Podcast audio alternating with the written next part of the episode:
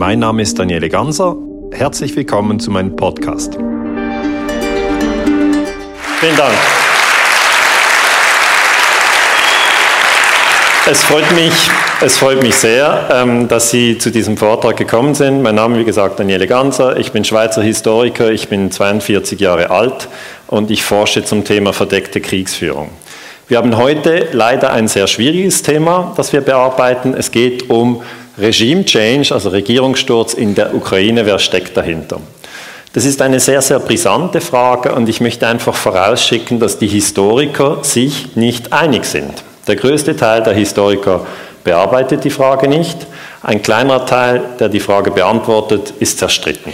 Ja, also was ich Ihnen heute hier präsentiere, sind meine Analysen, aber ich möchte doch darauf drängen, dass Sie dann auch andere Leute fragen, was sie denn glauben, wer die Regierung in der Ukraine gestürzt hat.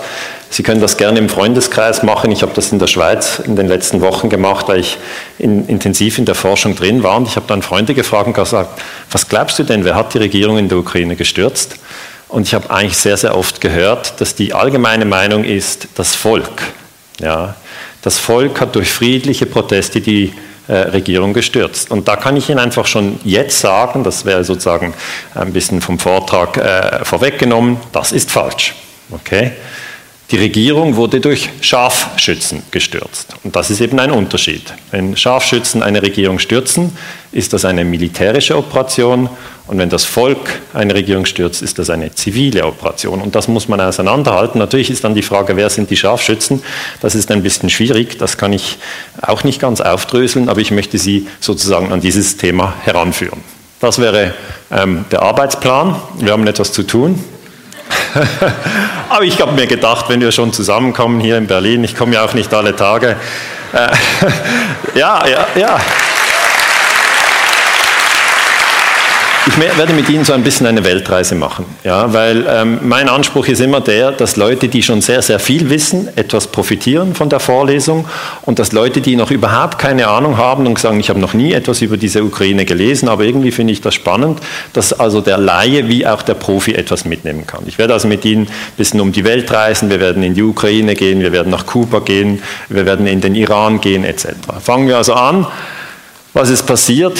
Der Präsident Janukowitsch wurde im Februar 2014 gestürzt und der neue Präsident, der reinkam, heißt Poroschenko. Sie haben dazwischen einen äh, Premierminister, Yatsenyuk, und das Hauptproblem, das wir in den westlichen Medien haben oder auch in der Bevölkerung haben, dass niemand sich diese Namen merken kann. Okay? Also das ist einfach mal das Problem. Aber ähm, auch die Gesichter sind jetzt nicht so, dass man das... Also man muss ja die Sache mal wirklich anschauen, sich fragen, ist das übersichtlich? Und die Antwort ist nein, es ist nicht übersichtlich. Wenn man nicht hinsieht, dann hat irgendwie ein Oligarch den anderen abgelöst und man hat es je nachdem gar nicht begriffen. Also, aber wenn man es einfacher darstellt, dann ist das Regime-Change-System wie beim Fußball. Beim Fußball kennen Sie ja das, einer geht raus und ein neuer kommt rein. Und das ist das Gleiche beim Regime Change. Also Regime Change heißt übersetzt ähm, einfach Putsch oder Regierungssturz. Und das Wesentliche ist, dass Leute außerhalb vom Spielfeld entscheiden, ob jetzt ein offensiver Spieler reinkommt oder ein defensiver Spieler. Und die Idee ist, durch das Wechseln des Spielers das ganze Spiel zu beeinflussen. Also nochmal, Janukowitsch out, Poroschenko in. Okay, das ist der Spielerwechsler. Und wenn man jetzt aber nicht weiß, was die für Positionen ver, äh, eigentlich vertreten, macht es wieder überhaupt keinen Sinn. Also man muss bei einem Spieler ja wissen, ist das jetzt ein offensiver Spieler oder ist das ein defensiver Spieler. Im Fußball ist das übersichtlich, in der internationalen Politik ist es ein bisschen komplizierter. Der wesentliche Unterschied, und da sind sich die Forscher einig, zwischen diesen zwei Männern ist, dieser Mann war der Freund von Russland. Er wollte nicht, dass die Ukraine in die NATO hineinkommt. Dieser Mann hier, Poroschenko, der Neue, der eben eingewechselt wurde, der ist eher der Freund der USA. Er möchte, dass die Ukraine in die NATO hineinkommt. Und Sie sehen, schon diese ganz einfache Analyse zeigt Ihnen, das verändert das Spiel fundamental. Jetzt haben wir einen CIA-Analysten, der heißt Ray McGovern, Und hat eine sehr weitreichende Aussage gemacht. Er hat gesagt, es war ein vom Westen gesponserter Putsch. Es gibt kaum Zweifel daran. Und das ist eine Aussage, als ich die sozusagen bei mir auf dem Forschungstisch hatte, habe ich schon gestutzt und gesagt, nun gut, das habe ich jetzt nicht überall so gelesen. Das heißt, der Westen, ist ja dann die Frage, wer ist der Westen? Der Westen, das sind eigentlich wir. Okay? Wir sind der Westen. Das sind die NATO-Länder, angeführt von den USA. Also wenn Ray McGovern das sagt, dann nehme ich das sehr ernst und darum wäre das jetzt meine These für diesen Vortrag, dass die Regierung Janukowitsch vom Westen gestürzt wurde. Aber Sie müssen verstehen, dass wenn das wirklich wahr ist, okay, dann ist das sehr, sehr brisant. Ray McGovern hat das übrigens in Berlin gesagt ähm, und zwar im September 2014. Und ich habe dann gedacht, ja, der wird jetzt öfters rezipiert, das wird jetzt diskutiert. Und das Enttäuschende war, dass danach einfach Funkstille kam. Okay? Es wurde überhaupt nicht rezipiert. Äh, diese Aussage lief eigentlich nur über YouTube auf ähm, Weltnetz TV. Ist jetzt auch nicht so bekannt wie Pro7. Ähm,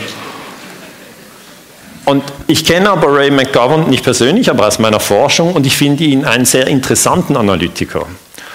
Und warum finde ich den Mann interessant? Weil er war lange beim CIA und das sind jetzt zwar nicht meine Freunde beim CIA, aber grundsätzlich ist das einer, der in den USA sehr, sehr viel internationale Analysen gemacht hat. Er war eben zuständig für die Vorbereitung des Tagesberichts der CIA an den Präsidenten. Sie sehen ja, die, die CIA bereitet jeden Morgen einen Bericht für den Präsidenten vor und berichtet ihn über die Lage der Welt. Und Ray McGovern war eben einer, äh, der das sehr, sehr lange gemacht hat. Das heißt, er kann durchaus den Iran und den Irak auseinanderhalten. Er kennt den Unterschied zwischen Schiiten und Sunniten. Er weiß, äh, wo die Sowjets ihre äh, Militärstützpunkte haben und er weiß, dass in Guantanamo die USA einen Militärstützpunkt haben. Das heißt, er kennt die Welt. Ja, ist wirklich ein kluger Kopf. Und wenn der das sagt, dann ist das besonders interessant, weil ist ein, einer jener Amerikaner, der schon sehr lange eigentlich die aggressive imperiale Politik der USA kritisiert, hat den Angriffskrieg gegen den Irak kritisiert. Hier im Bild äh, kam er auf CNN Confronting Rumsfeld. Das heißt, er ist einer derjenigen in den USA, der gesagt hat, es ist eben nicht richtig, dass wir lügen und töten. Poroschenko auf der anderen Seite sobald er äh, gewählt wurde, hat sich sofort in seinem ersten Interview, das dann in der äh, Bild-Zeitung kam im Mai 2014, äh, ganz klar geäußert und gesagt, die Ukraine, die möchte er in die NATO hereinführen. Das ist nochmal eben dieser wichtige äh, äh, Faktor, wenn Sie den Regime-Change anschauen. Hier wurde ein Spieler eingewechselt, der das Land in die, äh, in die, NATO hereinführen möchte. Die Frage drei Tage, nachdem er ins Amt kam, wollen Sie ein NATO beitreten? Der sagt, es gibt noch keine Mehrheit, aber ich möchte, dass man in diese Richtung arbeitet. Und die NATO hat auch schon Jahre zuvor beschlossen, dass die Ukraine eben der NATO beitreten soll. Nur, das war schon 2008, nur damals hatte die Ukraine sozusagen die falsche Regierung, weil die wollte das nicht. Und mit diesem Wechsel hat man das eben geschafft. Kommen wir zu diesem Assoziierungsabkommen. Das ist ja ein komplizierter Ausdruck, Assoziierungsabkommen. Was man hier sagen kann, das Assoziierungsabkommen ist kein Beitritt. Okay, ich bin ja aus der Schweiz und Sie wissen, die Schweiz ist nicht Mitglied der EU, die Schweiz ist auch nicht Mitglied der NATO, wir beachten das ein bisschen von außen. Und was Sie wissen ist, dass die Ukraine ein Abkommen ähm, zu unterzeichnen hatte, das irgendetwas mit der EU zu tun hatte. Es ging aber nicht um den EU-Beitritt. Okay? Die Ukraine hat nicht abgestimmt, wollen wir Mitglied der EU werden, sondern es ging um ein Abkommen, wo irgendwelche Dinge geregelt waren und man hatte so das Gefühl, es geht in erster Linie einfach um Wirtschaftsfragen. Das ist so nicht richtig. Wenn man das Abkommen genauer liest, sieht man, es hat auch militärische Elemente in diesem Abkommen. Der Streit eskalierte im November 2013, als eben Janukowitsch, das ist dieser Präsident, der später gestürzt wurde, das Abkommen mit der EU scheitern ließ. Hier ähm, das Treffen mit dem Erweiterungskommissar Stefan Fühle. Und ich finde äh, Frau Gabriele Krone-Schmalz eine sehr ähm, interessante Person. Sie hat später gesagt, dieses Assoziierungsabkommen ähm, wurde in den Medien nicht richtig erklärt. Und da bin ich mit ihr völlig einig, weil sie hat gesagt, dass dieses Jahr eigentlich die Krise eingeleitet hat, aber es wurde selten gesagt, dass in Paragraph 7 eben dieses Abkommens von militärischer Zusammenarbeit die Rede ist. Das heißt, man hat immer das Gefühl, das eine ist, man wollte die Ukraine in die NATO hineinholen, das ist ganz klar eine militärische Taktik, und das andere ist, Zusammenarbeit mit der EU und man hat das Gefühl, das sind nur wirtschaftliche Themen. Und das ist nicht der Fall. Wir sagen ja eigentlich in der Forschung, dass äh, die Europäische Union ein Friedensprojekt ist. Und hier stellt sich natürlich die Frage, inwiefern hat hier die Europäische Union nicht den Frieden, sondern eher den Krieg herbeigeführt? Und das ist eine sehr, sehr schwierige Frage, die, die noch zu wenig diskutiert wird. Aber wenn eben dieses Abkommen äh, derart destabilisierend gewirkt hat, was wir heute sehen, äh, dann hat vermutlich Frau äh, Gabriele Krone-Schmalz recht. Sie hat gesagt, wir Medien hätten schon zu einem frühen Zeitpunkt wissen müssen und danach berichten müssen, dass dieses Abkommen die Ukraine zerreißt. Und das ist tatsächlich passiert. Also die Ukraine ist heute zerrissen. Das heißt, im Kern geht es nicht nur um den Krieg in der Ukraine in meinem Vortrag heute, sondern es geht um Medienkompetenz. Das wurde schon verschiedentlich angesprochen. Ich bekomme immer E-Mails von Leuten, die fragen, äh, wie mache ich denn das jetzt mit den Medien? Ich bin frustriert, ich bin nicht mehr zufrieden, was mache ich denn jetzt? Und weil ich ja die E-Mails nicht alle beantworten kann, möchte ich das hier kurz erklären. Ähm, im Moment ändert sich das, Medien der, der Leute, das Medienverhalten der Leute so, dass wir früher eigentlich gewartet haben, was uns serviert wird. Okay? Da kamen die Abendnachrichten, da haben wir uns schon eingerichtet, dann kamen die Nachrichten, da kommen etwa zehn Stories in einer halben Stunde. Da müssen Sie verstehen, wir haben keine Möglichkeit, uns das alles zu merken. Machen Sie den persönlichen Test und schauen Sie die Abendnachrichten und wenn die vorbei sind, schreiben Sie auf einem Blatt Papier auf, was die zehn Stories waren. Und meistens schreiben sie, morgen regnet's. Das ist in etwa, was wir uns merken können in der Schweiz immer wieder, Federer hat gewonnen. Das heißt, wir sind super differenziert, oder? Wir können uns alle Dinge merken, aber ähm, wenn man das wirklich macht, ja, kann man noch ein zweites Blatt nehmen und dort draufschreiben, was ist denn gestern in den Abendnachrichten gekommen, was kann ich mich noch erinnern? Und spätestens dann wird es sehr beschämend. Sie werden merken, dass Sie sich überhaupt nicht mehr erinnern. Und das, was am Schluss noch bleibt, sind Feindbilder. Okay? Feindbilder können Sie emotional aufnehmen. Dann wissen Sie einfach, 9-11 war Osama bin Laden, der ist böse. Ukraine ist Putin, der ist böse. So viel zur Politik. Und dann haben Sie einfach noch nicht einen sehr differenzierten Zugang. Ich denke, was wir jetzt brauchen, ist ein Medienkonsum, der nicht nur wartet, was serviert wird, sondern der aktiv sucht, was einem interessiert. Okay? Das heißt, die Zeit, die Sie für Medienkonsum investieren, also wenn Sie sagen, mich interessiert die Welt, dann gehen Sie rein und sagen, Sie googeln etwas rein, sagen, dies, klar, Sie werden überwacht, aber trotzdem, Sie können einen Begriff eingeben und sagen, mich interessiert jetzt Tomatenzucht. Ja, ist ja okay. Kann einem interessieren, Tomatenzucht. Oder dann kann man sagen, mich interessiert jetzt MH17, dieser Flugzeugabschuss. Und dann verfolgen Sie dieses Thema. Und das ist etwas ganz anderes, wenn Sie aktiv suchen, als wenn Sie warten, was Ihnen serviert wird. Und das hat mit Medienkompetenz zu tun. Was ich noch sagen möchte, im September 2014 hat denn der neue, der eingewechselte, dieses Assoziierungsabkommen unterschrieben. So, jetzt haben Sie schon sehr, sehr viel gelernt. Sie wissen, was ein Regime-Change ist. Sie wissen, dass dieses Assoziierungsabkommen militärische Komponenten gehabt hat. Und Sie haben diese Aussage von Ray McGovern, dass es eben ein vom Westen gesponserter Putsch war. Wenn er sagt Westen, dann meint er die USA. Sie müssen verstehen, die USA sind das mächtigste Land heute auf der Welt. Es gibt 200 Länder auf der Welt. Die USA sind das mächtigste Land. Und darum bezeichnen wir es als Historiker als Imperium. Immer wenn ich das sage, die USA sind ein Imperium, regen sich gewisse Leute auf. Dann sage ich immer, regt euch nicht auf, okay? Es gab immer wieder Imperien. Es gab das britische Imperium, es gab das römische Imperium, die Holländer hatten mal imperiale Politik, die Franzosen hatten Teile von Afrika als Kolonialmacht. Also man soll sich bitte nicht aufregen über den Begriff amerikanisches Imperium. Man soll sich auch nicht aufregen, wenn ich sage, Paris liegt in Frankreich. Das sind einfach Facts. Und da muss man sich daran gewöhnen, dass man diese Fakten ausspricht und dann kann man sich fragen, Ist das ein Imperium, das wohlwollend der Menschheit hilft, oder ist es ein Imperium, das rücksichtslos seine eigenen Interessen durchsetzt? Über das kann man diskutieren, aber man kann nicht darüber diskutieren, ob die USA ein Imperium sind oder nicht. Wie beurteilen wir als Historiker ein Imperium? Zuerst schauen wir, wer hat die Weltreservewährung und das sind die USA. Sie haben die Dollars, das sind ja nicht die Euros oder die Yens oder die Rubel und auch nicht die Schweizer Franken, sondern sind die Dollars. Das ist die wichtigste Währung und meistens hat ein Imperium die wichtigste Währung. Die Dollars können Sie übrigens in den USA äh, gratis drucken, seit die Golddeckung aufgehoben worden ist.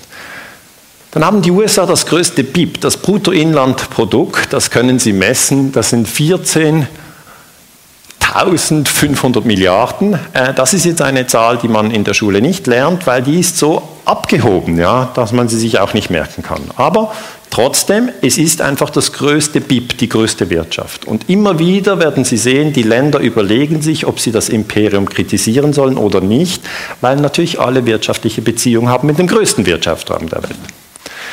Und was ich sehr spannend fand, äh, im Februar 2015 hat ein amerikanischer Stratege, Georg Friedmann, den ich noch nie getroffen habe und den ich äh, auch nicht sehr schätze, muss ich offen sagen, aber trotzdem interessant, was er gesagt hat. Er hat einen Vortrag gehalten in Chicago und hat gesagt, wir sind ein sehr junges Imperium, wir wollen nicht einmal darüber nachdenken, dass wir ein Imperium sind. Also das hat er zu den Amerikanern gesagt. Das ist ein Amerikaner, der mit anderen Amerikanern spricht. Aber wir sind fast ein Viertel der Weltwirtschaft, wir werden viele Menschen sehr verärgern. Hm, da, da hat er recht.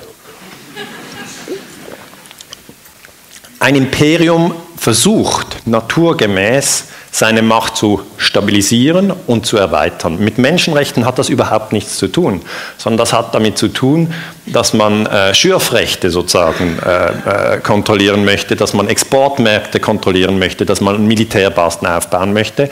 Aber gleichzeitig muss man natürlich der Öffentlichkeit immer erzählen, dass man das nur macht, um zu helfen. Aber meiner Meinung nach stimmt das gar nicht. Ein Imperium erkennen Sie auch daran, dass es die größte Luftwaffe hat. Das ist bei den USA ganz evident. Hier ein amerikanisches Flugzeug, das Syrien bombardiert. Sie haben wirklich diese, diese überlegene Luftwaffe. Und ich kann mich erinnern, als, als ich noch ein kleiner Junge war, so 14 oder so, da ging ich ins Kino und habe diesen Film Top Gun gesehen. Vielleicht die Älteren unter Ihnen kennen das.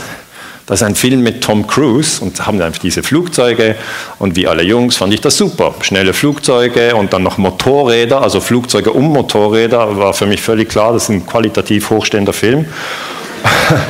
Und ich habe damals überhaupt keine Ahnung gehabt über internationale Politik. Erst so 10, 20 Jahre später habe ich herausgefunden, dass wenn man einen Flugzeugträger möchte und noch ein Flugzeug oder mehrere Flugzeuge, dann muss man das Skript vom Film zuerst dem Pentagon geben. Da war ich eigentlich völlig empört, weil das wusste ich ja zuvor nicht. Und äh, dann schaut das Pentagon den Skript an und sagt, ob die Verteilung von Gut und Böse so stimmt. Wenn sie eben nicht stimmt, bekommen sie keine Flugzeuge. dann machen sie einen Film aus äh, Pappkartonflugzeugen, dann ist nicht so cool. Und das ist eben diese kulturelle Macht, die die Amerikaner haben. Sie transportieren in ihren Filmen, zum Beispiel American Sniper, immer ihre, hm, ich sage mal, kulturelle Analyse der Welt. Und das habe ich dann äh, mit Entsetzen festgestellt und seither schaue ich mir Top Gun nicht mehr an. Die Amerikaner haben auch am meisten Drohnen im Einsatz. Das ist diese Drohne vom Typ Predator. Die haben äh, etwa 3000 Leute schon erschossen mit diesen Drohnen. Und der amerikanische Professor Noam Chomsky sagt, das ist die größte Terrorkampagne, die es gibt.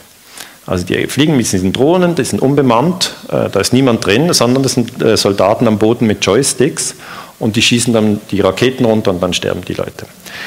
Und 3000 Tote sind schon ziemlich viel. Stellen Sie sich mal vor, wenn Al-Qaida Drohnen hätte und in den letzten zehn Jahren 3000 Leute erschossen hätte. Man fände das völlig abgefahren. Man würde das als extreme Form des Terrorismus bezeichnen. Aber wenn das Imperium das macht, dann heißt es Terrorismusbekämpfung.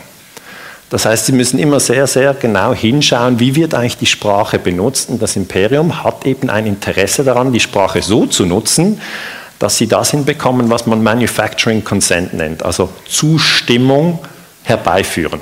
Und das funktioniert.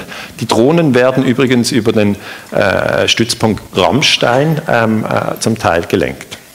Die Amerikaner haben auch am meisten Flugzeugträger, da bin ich wieder bei Top Gun, da wird es ziemlich übersichtlich. Sie haben zehn Flugzeugträger, die Briten haben zwei, China hat einer, Russland hat einer. Also da sehen Sie einfach, wer das Imperium ist, da müssen wir nicht lange diskutieren.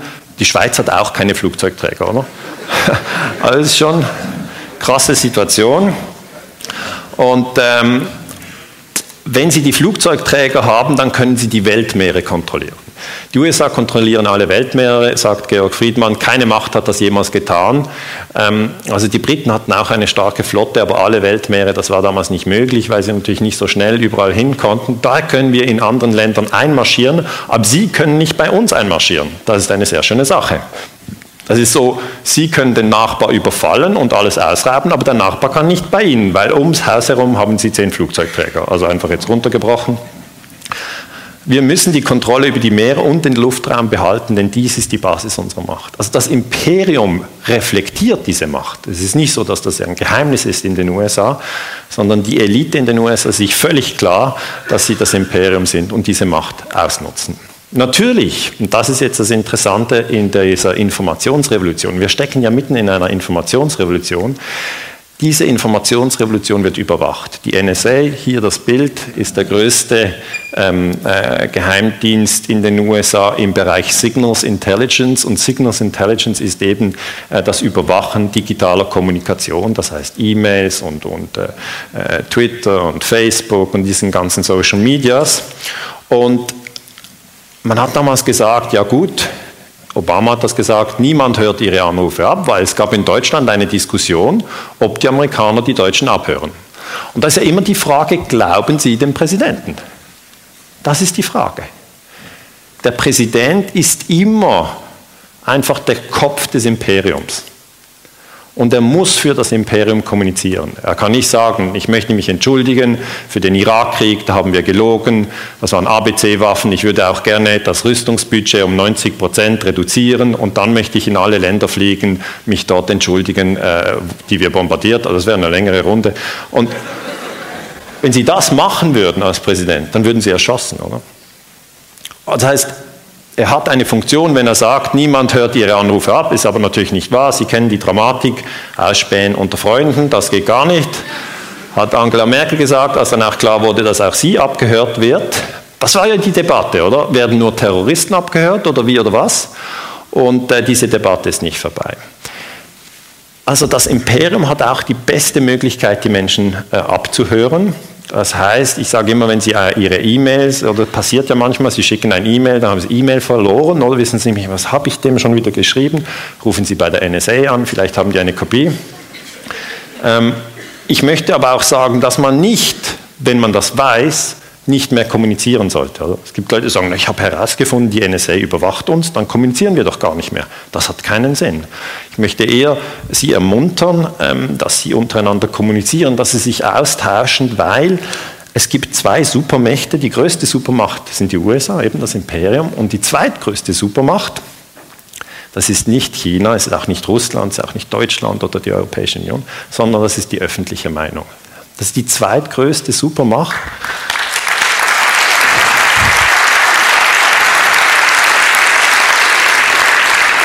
Und darum läuft ein Kampf um die öffentliche Meinung.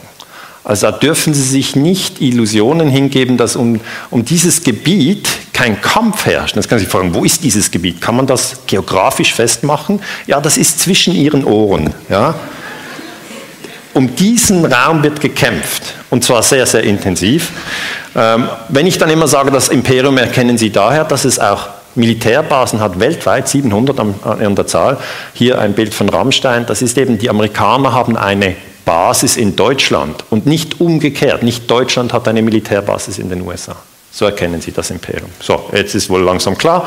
Ähm, jetzt kann man für das Imperium sagen, dass Eurasien der schwierigste Raum ist. Okay, Eurasien ist der Raum von Europa und Asien zusammengenommen und wenn Sie es anschauen, grün dargestellt, ziemlich große Ecke. Und da sind die größten Rohstoffe zwischen dem Persischen Golf und dem Kaspischen Meer. Und darum ist das Ziel des Imperiums, das sich hier befindet, diesen Raum zu kontrollieren. Aber es ist eben schwierig, weil die sind ja viel kleiner und wir hier in Eurasien sind viel größer. Also jetzt nicht gerade die Schweiz, aber ich meine, der ganze Raum, der ganze Raum ist groß. Und die Amerikaner haben darum gesagt, nun gut, hier haben wir Russland, das größte Land, hier haben wir Deutschland. Die Russen haben sehr viel Rohstoffe, Öl und Gas. Die Deutschen sind sehr klug, haben gute Technik, äh, viel Wissen. Wir müssen einfach verhindern, dass die Deutschen und die Russen zusammenarbeiten. Okay? Es wäre viel besser, wenn die Russen und die Deutschen sich gegenseitig erschießen, weil dann sind beide geschwächt. Einige finden das nun einen krassen Gedanken, aber genau das wurde vorgeschlagen in der amerikanischen Geostrategie. Georg Friedmann hat in diesem Jahr Folgendes gesagt. Die USA können als Imperium nicht andauernd in Eurasien intervenieren. Also das ist eben Eurasien, ist eben ziemlich groß. Ich empfehle daher eine Technik, die von Präsident Reagan eingesetzt wurde gegen Iran und Irak. Er unterstützte beide Kriegsparteien. Dann haben sie gegeneinander und nicht gegen uns gekämpft. Das war zynisch und amoralisch, aber es funktionierte. Denn die USA sind nicht in der Lage, ganz Eurasien zu besetzen. In dem Moment, in dem wir einen Stiefel auf europäischen Boden setzen, sind wir aufgrund der demografischen Unterschiede zahlenmäßig total unterlegen. Und das ist natürlich klar. Sie können diesen Raum natürlich nicht mit Truppen besetzen, aber Sie können natürlich Iran und Iran gegeneinander aufhetzen. Das geht. Und Sie können durchaus auch Deutschland und Russland gegeneinander aufhetzen, wenn die Bevölkerung nicht wachsam ist. In dem Moment, in dem wir einen Stiefel auf europäischen Boden setzen, sind wir aufgrund der demografischen Unterschiede zahlenmäßig total unterlegen. Wir können eine Armee schlagen, aber wir können nicht den Irak besetzen. Aber wir können zerstrittene Mächte unterstützen. Auch die Briten haben damals nicht Indien besetzt, sondern einzelne indische Staaten gegeneinander aufgehetzt. Darf ich kurz in den Raum fragen, wem dieses Zitat bekannt ist? Einfach, dass ich so ein bisschen sehe. Okay. Darf ich auch noch sehen, wer das noch nie gehört hat? Okay, gut. Ich möchte einfach darauf äh, noch hinweisen, wenn hier vorgeschlagen wird, man solle Deutschland und Russland gegeneinander hetzen wie Irak und Iran. Dieser Krieg dauerte von 1980 bis 1988 und forderte 400.000 Tote. Also das wird empfohlen. 400.000 Tote zwischen Deutschland und Russland. Und das kann ich jetzt einfach, ich bin in der Friedensforschung aktiv, kann ich Ihnen überhaupt nicht empfehlen.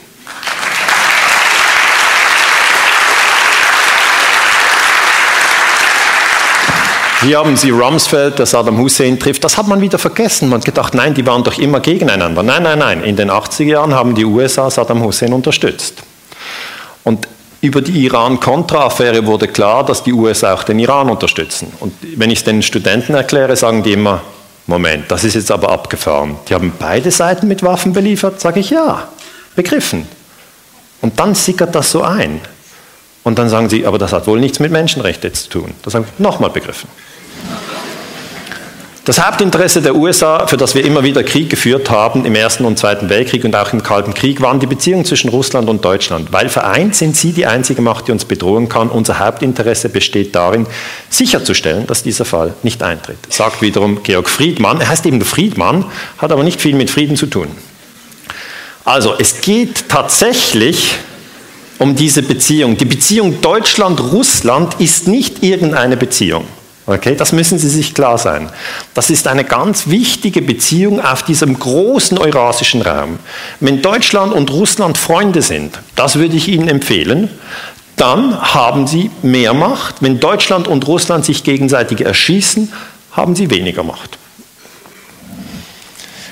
Ähm, ich habe mich dann gefragt, ist das in der Politik diskutiert worden, also diese Idee, Deutschland und Russland gegeneinander zu hetzen? Und da gibt es dieses Zitat von Sarah Wagenknecht und der Partei Die Linke hier im Bundestag in Berlin. Die hat 2015, hm, also jetzt auch im März, das aufgenommen, gesagt, die spezifischen US-Interessen in Europa, die hat vor kurzem der Chef von Stratfor, also den Mann Friedmann, dieser, erläutert, Hauptinteresse der USA sei es, ein Bündnis zwischen Deutschland und Russland zu verhindern, weil vereint sie die einzige Macht sind, welche die USA bedrohen können. Und das hat natürlich auch die Kanzlerin gehört. Das heißt, diese Dinge werden in der Politik diskutiert. Also, Sie zu Hause vor dem Fernseher hören das selten. Ja. Es ist einfach nicht etwas, das in den ARD-Abendnachrichten kommt und es ist auch nicht etwas, was Sie auf Pro7 hören. Darum ist es wiederum das, was ich empfehle, dass man eigentlich selber aktiv wird und sagt, okay, ich google mal Georg Friedmann, ein Kollege hat mir gesagt, der hat gesagt, man solle Deutschland und Russland gegeneinander hetzen und dann können Sie das auf YouTube anschauen. Das ist die neue Medienkompetenz. Ich glaube, das wird, wird kommen.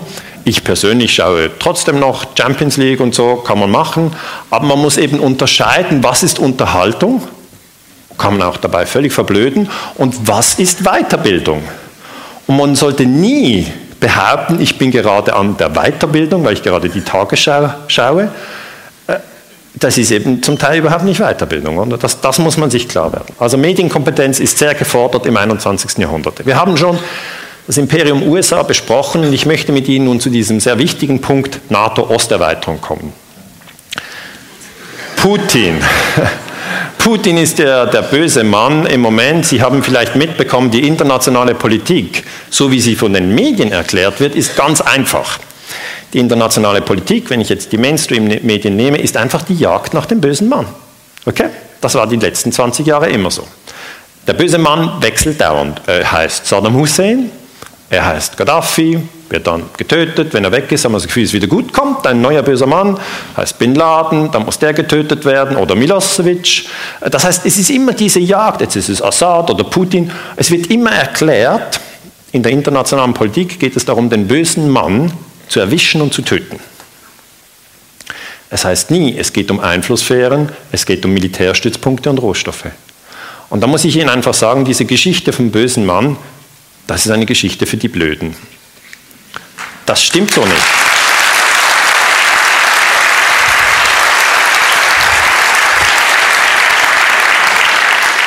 Weil wenn Sie dann erkennen, dass der böse Mann ja manchmal unterstützt wird mit Waffen, dann würden die Kinder fragen, aber Mama, warum gibt man denn dem bösen Mann diese schnellen Waffen, diese gefährlichen Waffen?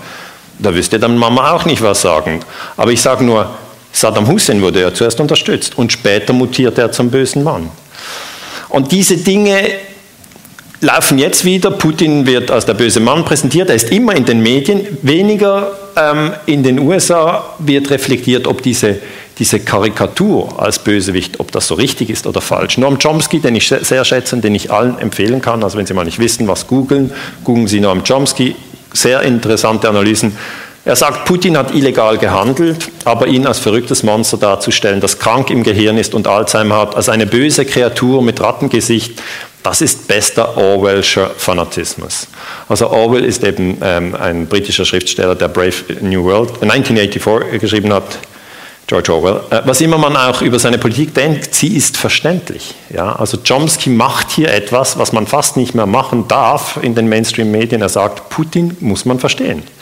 Die Idee, dass die Ukraine einem westlichen Militärbündnis beitreten könnte, wäre für jeden russischen Staatschef inakzeptabel. Und das sehe ich genau gleich. Also wir haben uns viel zu wenig, äh, oh, das ist eben ein explosiver Punkt, wir haben uns viel zu wenig in den russischen Kopf hineinversetzt und uns gefragt, ist es denn für die Russen möglich, die Ukraine sozusagen in die NATO hereinzulassen? Weil die Antwort ist ganz klar, nein, das geht nicht. Ähm, Jetzt gibt es noch einen anderen Bösewicht im ganzen Spiel, der heißt General Breedlove. Ich finde es ja interessant, dass die Friedman und Breedlove heißen. Die Kollegen, die ziemlich krass drauf sind.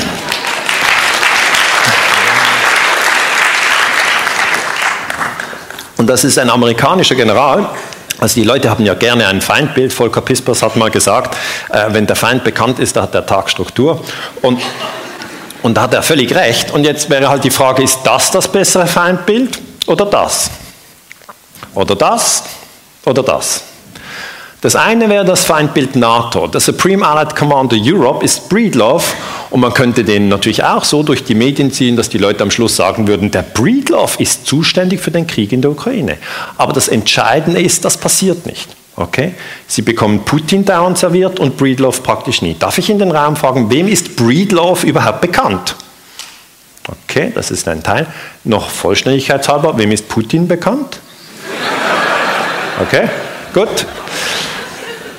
Die NATO-Osterweiterung ist etwas, was die Leute mm, zum Teil noch im Kopf haben. Es ging ja damals so, kommen Sie mit mir bitte hier in die BRD, hier die DDR. Ähm, da ging es darum, dass man nach dem Fall der Berliner Mauer gesagt hat, man möchte Deutschland Wiedervereinigung.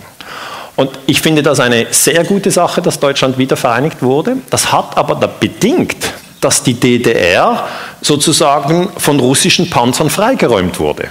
Ja, die Russen unter Gorbatschow mussten ihre Panzer und Soldaten aus der DDR abziehen. Erst danach konnte Deutschland wiedervereinigt werden.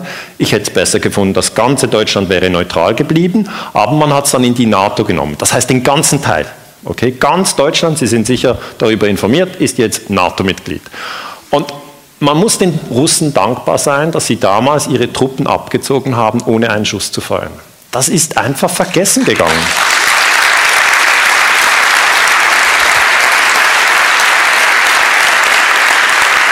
Das, ist jetzt 25 Jahre her. Wir sind hier in Berlin. Es ist genau 70 Jahre seit dem Ende des Zweiten Weltkriegs. Und das sind natürlich Dinge, die mich als Historiker bewegen. Ich sage, wie kann es denn sein, dass jetzt in den NATO-Ländern die Russen für alles Böse und Üble verantwortlich gemacht haben, obschon sie doch ermöglicht haben, dass damals Deutschland wiedervereinigt werden konnte, ohne dass jemand getötet wurde. Sie haben zugesagt, dass die DDR von russischen Truppen befreit werden kann. Gorbatschow hat gesagt, wir ziehen die zurück.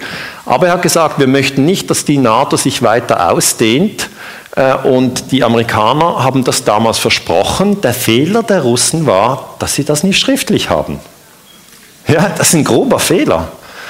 Äh, ich weiß auch nicht, was sie sich überlegt haben, aber eine solche Aussage will ich unbedingt das nächste Mal schriftlich einholen, weil dann könnten die Russen jetzt dieses Dokument vorlegen, können sie nicht.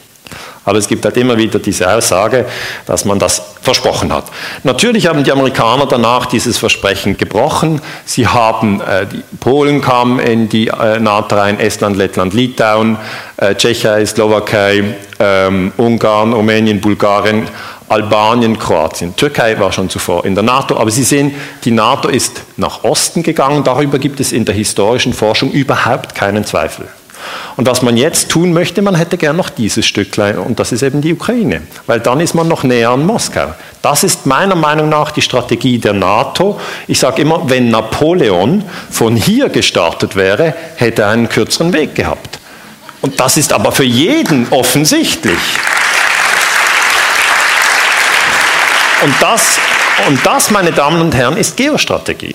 Da kam doch, als dieser NATO-Gipfel war in Wales, kam ProSieben auf mich zu und hat gesagt, Herr Ganzer, Sie sind ja NATO-Experte, können Sie bitte etwas sagen zum Ukraine-Krieg? Habe ich klar gesagt, ja, kann man machen. Kamen die mit einem Kamerateam und dann habe ich in die Kamera erklärt, sehen Sie, das Hauptproblem im Ukraine-Krieg ist der Wille der NATO, die Ukraine in die NATO reinzunehmen. Das ist das Hauptproblem. Die NATO hat sich in den letzten 25 Jahren systematisch nach Osten ausgedehnt. Vielen Dank, Herr Ganser, sehr interessant, alles im, im Kasten. Am nächsten Tag bekomme ich ein E-Mail, da heißt es, sehr geehrter Herr Dr. Ganser, leider äh, aufgrund der sich überstürzenden Ereignissen konnten wir Ihren Beitrag nicht senden. Freundliche Grüße. Und das ist natürlich der Punkt. Wenn Sie Putin kritisieren, kommen Sie in den Abendnachrichten. Wenn Sie die NATO-Osterweiterung kritisieren, wird das rausgeschnitten. Und die Leute haben das Gefühl, dass das nicht auffällt. Aber irgendwann wird man schon merken, dass dieser Punkt viel zu wenig beleuchtet wird. Gorbatschow hat 2009 Folgendes gesagt, damals sind Albanien und Kroatien eingetreten. Ähm, Deutschland und die USA hätten ihm nach der deutschen Wiedervereinigung 1990 versprochen, dass die NATO sich keinen Zentimeter nach Osten bewegen würde. Leider nicht schriftlich. Also Kohl, Genscher, Gorbatschow. Dann fehlt noch der frühere Präsident Bush. Das war eigentlich die Abmachung, dass man gesagt hat, ja, DDR könnt ihr in die NATO nehmen, aber wir dehnen uns nicht weiter aus. Jetzt, klar, die Ukraine wäre ein Riesenschritt weiter Richtung äh, Ausdehnung der NATO und ich bin fest, leider, leider, bin ich fest davon überzeugt, dass die NATO dieses Ziel verfolgen wird. Ähm, die Russen werden das aber nicht zulassen. Sie werden eher die Ukraine in einem Bürgerkrieg zerstückeln, als dass sie die ganze Ukraine in die NATO reinlassen. Und da haben Sie genau diese Entwicklung, die ja Friedmann sagt. Er sagt, wäre doch noch gut, wenn deutsche NATO-Soldaten in der Ukraine am Schluss Russen erschießen. Also hier haben Sie die Rattenfalle, die steht bereit. Und man kann da reintappen oder auch nicht. Natürlich, in den Abendnachrichten wird das dem Volk erklärt. Hier wird erklärt, 2014, Putin hat dafür gesorgt, dass Krieg in unserem Teil der Welt wieder denkbar geworden ist. Er ist kein Partner mehr, er ist Gegner. Und das ist ja jetzt der Kommentar, okay, der Kommentar im ersten deutschen Fernsehen. Das heißt, hier wird für alle gedacht. Und die, die es nicht richtig mitbekommen haben, es ist eben ganz klar, Putin ist nicht mehr Partner, sondern Gegner. Und es wird nicht darüber reflektiert, über die NATO-Osterweiterung. Es wird nicht darüber reflektiert, dass Russland Deutschland ermöglicht hat, sich friedlich wieder zu vereinigen. Das ist nicht mehr drin, das wird einfach unter den Tisch gestülpt. Er hätte jetzt auch sagen können, US General Breedlove, SACEUR heißt Supreme Allied Commander Europe, das ist einfach der höchste General in der NATO in Europa. Das ist übrigens immer ein Amerikaner, äh, nicht äh, nur zufällig, sondern die Amerikaner kontrollieren die NATO, alle anderen dürfen mitmachen, aber die Amerikaner haben das Sagen. Der kommt nicht in den Medien. Er hätte auch sagen können, Breedlove hat dafür gesorgt, dass Krieg in unserem Teil der Welt wieder denkbar ist. Er ist kein Partner mehr, er ist Gegner. Also das ist ja nur ein kleiner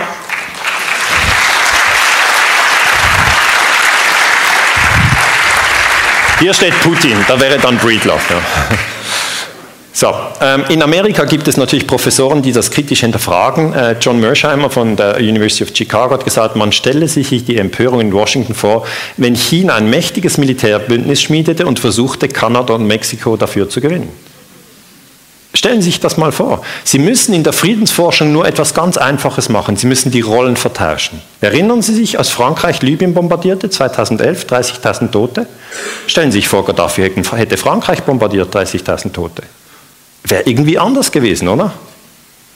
Oder wenn sich jetzt Russland ausgedehnt hätte, eben um Mexiko und Kanada in ein Militärbündnis reingenommen haben. So, Sie sind gefordert. Die Medienkompetenz wird im 21. Jahrhundert äh, eine große Rolle spielen. Sie müssen sich entscheiden, ob Sie Pro7 oder Sat1 schauen. Ähm, schwierige Auswahl. Jetzt haben Sie schon sehr, sehr viel gelernt. Sie wissen, der Regime-Change in der Ukraine ist wie ein Wechsel im Fußball. Sie wissen, im Assoziierungsabkommen äh, gab es äh, militärische Elemente. Sie wissen, die USA sind das Imperium. Und Sie wissen, die NATO hat sich in den letzten 25 Jahren nach Osten erweitert. Jetzt möchte ich mit Ihnen das Thema Regime-Change historisch vertiefen und mal eine Reise in den Iran machen. Ja, man fragt sich ja immer, hat es das schon mal gegeben, äh, Regime-Change? Und ich sage Ihnen, ja klar, das hat es schon öfters gegeben. Im Iran war das so, hier haben Sie den äh, iranischen Präsidenten Mossadegh und der wurde gestürzt 1953, weil er das Erdöl des Irans verstaatlicht hat. Okay? Ich habe das in einem Buch äh, ausführlich beschrieben, kleine Schleichwerbung. Äh, das heißt immer, dieser Vortrag ist mit Produktplatzierung oder so.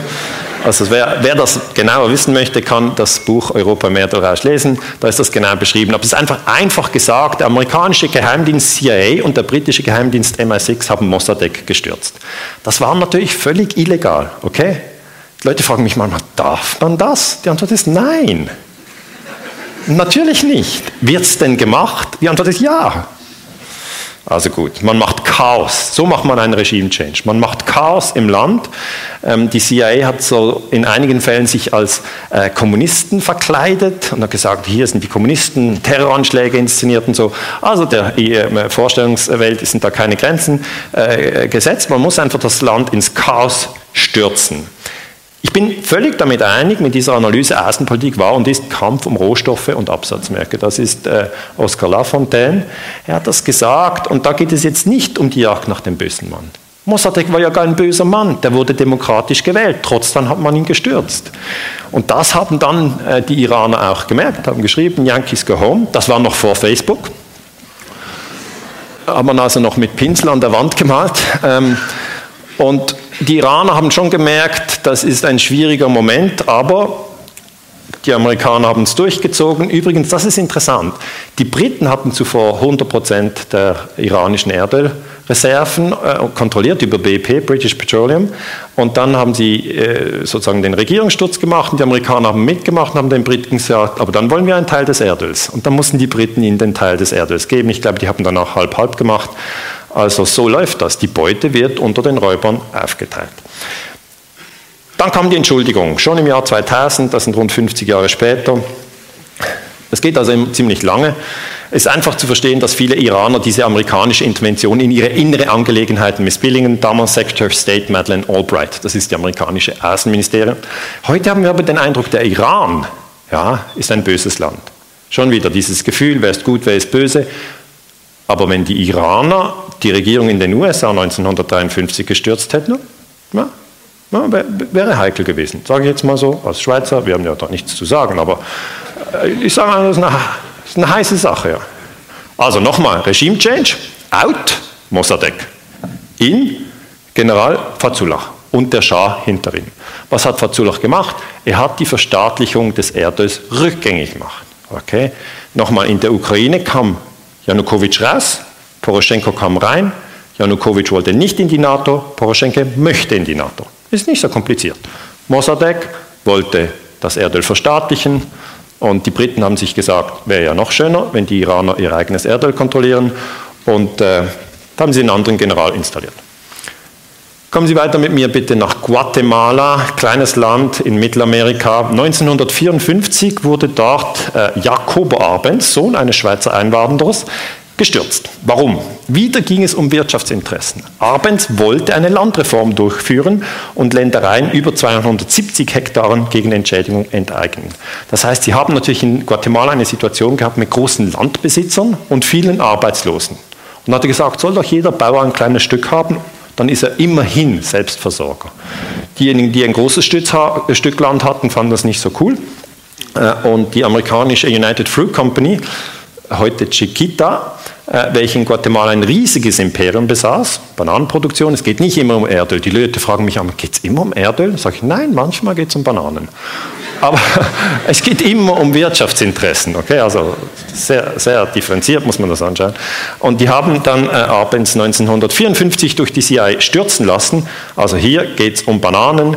Äh, gekämpft wurde damals, das sind es ist immer das Gleiche. Man, die CIA hat lokal vor Ort Leute mit Waffen ausgerüstet und die haben die, die Arbeit dann gemacht. Okay, Sie können immer in einem Land Leute ausrüsten, die machen ein Chaos und am Schluss geht der Präsident. Das geht schon. Es klappt nicht immer, aber ähm, das ist die Operation in Guatemala. Wer waren die Drahtzieher? Es waren Männer, überraschenderweise. Es waren Amerikaner, in diesem Fall Außenminister John Foster Dulles, links im Bild, und äh, Dwight Eisenhower, der Präsident. Also Eisenhower hat die Regierung in Guatemala gestürzt und er hat die Regierung im Iran gestürzt. Das heißt, bis jetzt haben Sie mitbekommen, dass die Amerikaner schon verschiedentlich Regierungen gestürzt haben und die amerikanischen Historiker untersuchen das auch. Ein Kollege von mir, Nicholas Collater, also Kollege, er ist einfach auch Historiker, wir arbeiten nicht zusammen, kennen uns nicht, aber er hat äh, 1992 ein Buch über diesen Regime Change in Guatemala äh, geschrieben. Das heißt, die CIA schreibt immer dann auch ein Buch, wie sie das genau gemacht haben. Ich weiß nicht, ob es irgendwann mal ein Buch zu, zur Ukraine gibt, oder? Das würde ich dann gern studieren, aber das haben wir im Moment nicht. Das ist der neue Castillo Armas, wird ähm, Präsident und jetzt das Wichtige, er macht die Landreform rückgängig. Okay? Erinnern Sie sich an dieses Fußballbeispiel? Ja? Der muss schon was anderes bringen, sonst können Sie einen alten Mann bringen lassen, oder? Also wenn jetzt Sie, Sie machen einen Regime-Change und der Neue lässt die Landreform weiterlaufen, also das ist ein Witz, oder? Er muss das ändern. Also nochmal, in and out. Dieser Mann, out, Arbenz out, Castillo Armas rein. Kuba. Kuba 1962, ein anderes Beispiel. Hier hat man gesagt, Fidel Castro muss weg. Das war die Idee. Fidel Castro ähm, wurde angegriffen äh, im Rahmen der Schweinebucht-Invasion 1961, April. Das CIA hat versucht, Fidel Castro zu stürzen. Aber Fidel Castro und Che Guevara waren 1954 in Guatemala, als Arbenz gestürzt wurde, und sie haben das ganz genau beobachtet, und darum wurden sie dann nicht gestürzt, weil sie haben die Regime-Change doch ein bisschen im Auge gehabt. Hier wieder ein Buch, ganz äh, spannende Lektüre, das ich zur Kuba-Krise mal geschrieben habe. Und da erkläre ich, dass im Moment, als die CIA Kuba angreift, wird das Land bombardiert, also Kuba wird bombardiert. Dann gehen die Kubaner in den Sicherheitsrat der UNO und sagen, wir werden gerade bombardiert. Dann sagt der amerikanische Botschafter, wir haben damit nichts zu tun. Und dann sagt der kubanische Vertreter, aber ihr bombardiert uns gerade, er versucht unsere Regierung zu stürzen. Das sagt der amerikanische Botschafter, ich habe die Originaldokumente gelesen, er sagt, nein, das äh, ist die kubanische Luftwaffe, die ist so entrüstet über dieses diktatorische Fidel Castro-Regime, dass sie desertiert und bevor sie das Land verlässt, noch das eigene Land bombardiert. Das ist schon krass. He? Da werden also alle Geschichten rumgereicht. Und interessant fand ich dann, wie reagieren die Franzosen und die Briten? Die sind ja auch im UNO-Sicherheitsrat. Und die sagen, wenn unser ehrenwerter Kollege aus den USA das sagt, dann muss es ja wohl stimmen. Fidel hat sich dann den Russen äh, sozusagen an die Wange geworfen. Das ist also Khrushchev äh, hier rechts im Bild. Und äh, Khrushchev hat dann Militärraketen in Kuba stationiert. Das war die äh, Missile Crisis, die Kuba-Krise, eine ganz, ganz gefährliche Situation. Also der Khrushchev ist der Vor -Vor -Vor Vorgänger von Putin, wenn Sie so wollen. Und dann hat man versucht, Fidel Castro zu stürzen und hat gesagt, das Pentagon hat gesagt, wir müssen die Amerikaner davon überzeugen, dass Fidel gefährlich ist. Dann können wir einen Regierungssturz durchziehen. Man hat gesagt, wir sollten in den USA Terroranschläge machen und Fidel Castro anhängen und wir sollten in Kuba ein amerikanisches Schiff sprengen auf Guantanamo Bay, ein amerikanischer Militärstützpunkt, jetzt bekannt, und sagen, Fidel Castro wart. Das ist dieses Dokument, das wir heute haben.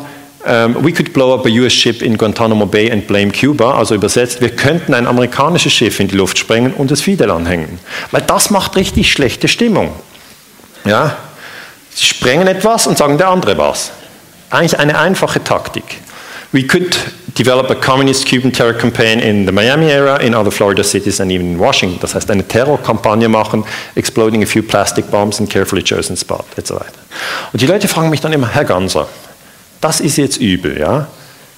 Inszenierter Terror, verdeckte Kriegsführung, was sind das für Leute? Und ich sage immer, die sehen so aus. Das sind die Leute. Okay? Die ziehen die Fäden und die sehen aus wie, wie mein Großvater, sage ich jetzt mal. Die sehen nicht böse aus, sondern sie wollen den Sieg. Okay? Sie sind Militärs und sie sagen, töten müssen wir so oder so. Täuschung gehört dazu. Nochmal zum Fußball. Wenn Sie im Fußball gegen einen Gegner laufen, sagen Sie nicht, ich gehe dann hier rechts durch und werde dann den Ball hoch ins obere Eck spielen. Ja, nein, sondern Sie täuschen irgendwie noch was an. Ich könnte das nicht, aber Sie beobachten ja auch das. Täuschung ist immer das Ziel. Einfach im Fußball gibt es keine Toten. Hier, also in der Regel, und hier äh, ist natürlich diese Operation Northwoods, ist ein Beispiel, wie das amerikanische Pentagon plant, Angriffe auf die eigene Bevölkerung zu machen. Der Mann, der es unterschreibt, ist hier Limnen Lemnitzer, ist der Chairman of the Joint Chiefs of Staff, das ist also der höchste General im Pentagon. Ich kann Ihnen sagen, mit diesem Dokument kann ich nachweisen, dass das Pentagon inszenierten Terror geplant hat. Geplant, das ist bewiesen. Aber es wurde nicht ausgeführt. Warum nicht? John F. Kennedy, damals Präsident, hat gesagt, das ist völlig abgefahren, das machen wir nicht. Und dann wurde Kennedy getötet. Hier, für diejenigen, die jetzt schon länger dabei sind in der Vorlesung, Regime Change, vorher, nachher. Und jetzt, wenn das die gleiche Person ist, ja, dann hat der Regime Change nicht funktioniert. Ich sehe, das ist dann kein Regime Change. Ich habe mir gesagt, wir wollen das Thema ganz systematisch aufarbeiten.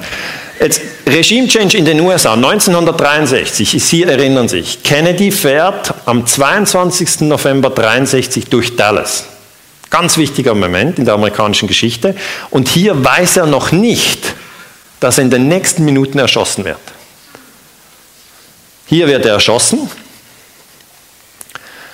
Und dann geht die Sache so weiter, die Polizei nimmt sofort Lee Harvey Oswald fest. Das ist kurz danach. Und dann wird Lee Harvey Oswald erschossen, zwei Tage nach dem JFK-Mord. Und zwar von Jack Ruby. Und dann überschlagen sich die Dinge. Drei Jahre danach stirbt auch Jack Ruby. Und das macht es jetzt für die Forscher richtig schwierig. Sie haben drei Tote übereinander gelagert. Das macht es richtig schwierig. Kennedy slain on Dallas Street, Johnson becomes president. Das ist der Regime Change in den USA. Okay? Einer geht weg, der andere kommt rein. Und es ist natürlich klar, wer reinkommt. Wenn der Präsident erschossen wird, kommt immer der Vizepräsident. Das ist die Regelung. Das ist die Zeitung am 23. November, die Leute werden informiert. Und dann ist das Interessante, der Neue, der reinkommt, ist der, der den Regime Change untersuchen muss. Also hier haben Sie den Warren Report, immer ein dickes Buch, macht sich gut. Der untersucht, wer denn Kennedy erschossen hat und Johnson bekommt das Buch. Und der Bericht sagt, dass Lee Harvey Oswald, ein 24-Jähriger, eben Kennedy erschossen hat und jetzt selber tot ist und sich darum zum Fall nicht mehr äußern kann. Natürlich gibt es in den USA viele Leute, die sagen, das stimmt nicht, es war nicht ein Einzeltäter. Und das kann ich jetzt hier nicht ausführen. Ich kann nur sagen, gestritten wird vor allem über John Connelly. Ja, John Connelly saß vor Kennedy und er wurde auch angeschossen, ist aber nicht gestorben. Sie sehen, früher, das war ein offenes Fahrzeug, würde man heute nicht mehr machen. Aber dieses offene Fahrzeug hat dazu geführt, dass hier Kennedy und hier Connelly ist. Und als die Schüsse kamen, gingen einige Schüsse durch Kennedy und eine durch, durch, einige durch Connelly und Kennedy starb und Connelly nicht. Auch Jacqueline, die Frau von Kennedy, überlebte. Und über was jetzt gestritten wird, ist diese eine Magic Bullet, die ging so. Also die ging so durch Kennedy und dann hat sie die Flugrichtung gewechselt und dann so durch Connelly. Und so steht es im Abschlussbericht. Gut. Da habe ich nicht viel zu sagen. Ich kann nur sagen, Regime Change out, Kennedy in Johnson. Das ist der Regime Change in den USA und der beschäftigt Historiker bis heute. Ja, jetzt haben Sie schon sehr viel gelernt. Wir waren im Iran, wir waren in Guatemala, waren wir in Kuba, in den USA. Gehen wir noch nach Chile. In Chile haben Sie Salvador Allende. Er ist ein Arzt. Er wurde 1970 demokratisch gewählt vom Volk und da möchte ich Ihnen erklären, es wird immer gesagt, Regime Change macht man nur, um einen bösen Diktator loszuwerden. Stimmt überhaupt nicht. Regime Change macht man immer dann, wenn die wirtschaftlichen und strategischen Interessen das für vorteilhaft erachten. Kann auch mal ein demokratisch gewählter Arzt äh, gestürzt werden. Er hat daher den Hass der USA auf sich gezogen, weil er sich mit Fidel Castro getroffen hat und Nixon, links im Bild, dann amerikanischer Präsident, wollte Allende loswerden. Er hat sich mit Henry Kissinger getroffen und zusammen haben sie beschlossen, Allende zu stürzen. 11. September. Dieses Datum ist allen in Erinnerung. 11. September 1973 in diesem Fall. Am 11. September 1973 wurde der Präsidentenpalast bombardiert. Das war ein bisschen ein gröberer Regime-Change. Ist man gerade mit der Luftwaffe gekommen und hat den Präsidentenpalast äh, bombardiert. Allende kommt raus und sieht, die Lage ist verloren. Das Militär übernimmt, er stirbt am selben Tag, vermutlich am Schluss durch Selbstmord. Es ist nicht ganz gesichert, aber so sieht es aus. Das ist auf jeden Fall diese Version, die ich am überzeugendsten finde. Er hat gesagt, ähm, er werde nicht äh, sozusagen äh, in Haft gehen und hat sich erschossen. Reinkam Pinochet und Pinochet war eben nicht ein Fortschritt für Chile sondern Pinochet hat die Leute gefoltert, 3200 Morde und 38.000 Fälle von Folter, ähm, eigentlich eine ganz üble Geschichte. Und trotzdem hat natürlich Kissinger Pinochet unterstützt, weil es waren die strategischen Interessen. Das heißt, diese Idee, dass man sagt, ein Regime-Change wird gemacht, um den Leuten zu helfen, die können Sie völlig vergessen. Ein Regime-Change wird immer gemacht, um militärische und wirtschaftliche Interessen wahrzunehmen. So, out, Salvador Allende, in Pinochet. Und Sie sehen langsam das Muster. Bis jetzt haben wir erarbeitet, es gab schon viele Regime-Changes. Ich habe überhaupt nicht alle hier aufgezeichnet. Ich möchte mit Ihnen jetzt noch zu den neuen Regime-Changes kommen in Afghanistan. Weil man fragt sich, gibt es das heute noch, Regime-Change? Dann sage ich, klar. Wo waren Sie denn die letzten 20 Jahre?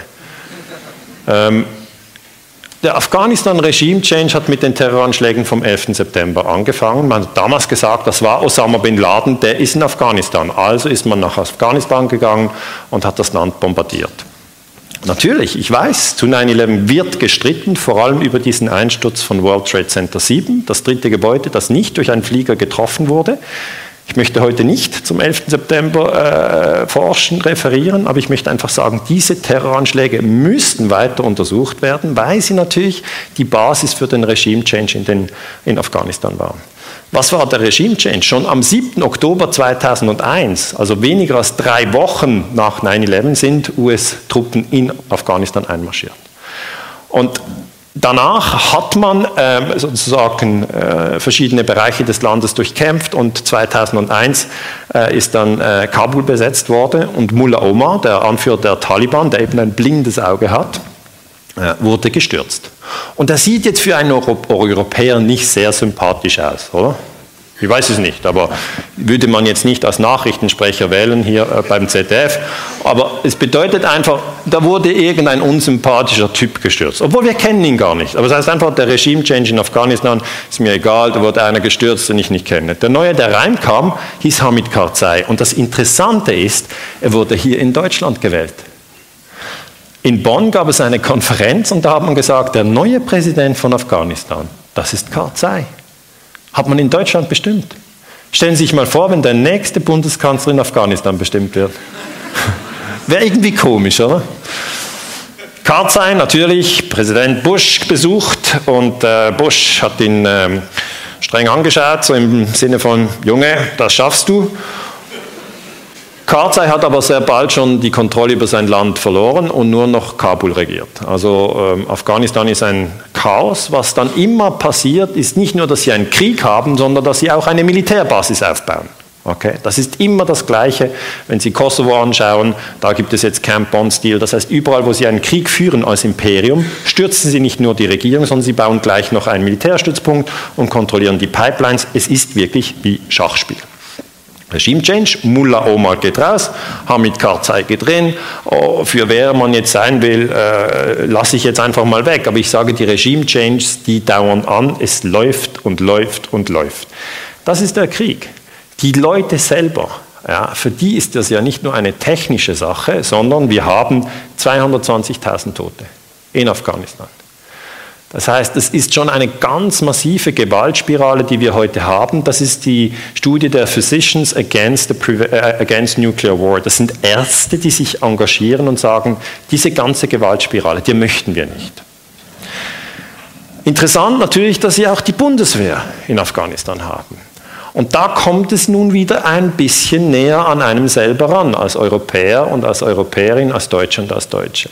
Das ist ja eine Situation, die man bis heute nicht ganz verstanden hat. Warum ist die Bundeswehr in Afghanistan? Ich sage immer, drehen Sie das mal um und fragen Sie sich, wie würden Sie das beurteilen, wenn afghanische Soldaten durch, äh, durch Berlin oder durch München patrouillieren? Das fänden Sie irritierend. Und das Gleiche finden auch die Afghanen. Die finden das hoch irritierend und am Schluss wird es so sein, dass sich die NATO zurückziehen wird äh, und das Land in einem chaotischen Zustand zurücklassen wird. Klar, Merkel ist hingefahren, hat sich mal ein Bild gemacht und hier natürlich US Army. Oder Dan McNeil hat die, ihr die Sache erklärt, wie man die eine Regierung gestürzt hat, die andere installiert und was überhaupt noch alles zu tun ist. Aber die Leute verstehen nicht, dass die Leute in Afghanistan nicht von fremden Mächten beherrscht werden möchten. Die Leute in Afghanistan haben die Blutrache. Das heißt, eigentlich bringen sich die Stämme oft untereinander um. Ja, das war früher immer so. Das kann man, wenn man die afghanische Geschichte genau studiert, sieht man das. Wenn der Vater stirbt, sagt er dem Sohn noch, der andere Stamm, der hat einen von uns getötet, versprich mir eins, du tötest noch einen von den anderen. Dann 20 Jahre lang bleibt das gespeichert. Am Schluss töten die die anderen noch. Also die sind in einer traurigen Gewaltspirale, ganz ohne die NATO. Da bräuchte es die NATO nicht dazu. Jetzt haben die noch die NATO da und jetzt haben die afghanischen Stämme gesagt, gut, die Blutrache untereinander, die stellen wir jetzt hinten an. Jetzt bringen wir erst zuerst alle NATO-Soldaten um. Und so läuft das. Und die vergessen das nicht. Ja? Und es ist ihr Land. Okay? Die ziehen auch nicht weg. Also es ist völlig klar, wer den Afghanistan-Krieg gewinnen wird und wer ihn verlieren wird. Die NATO wird ihn verlieren. Kommen wir in den Irak. 2003. Können Sie überhaupt noch? Mögen Sie noch? Ja, ist die,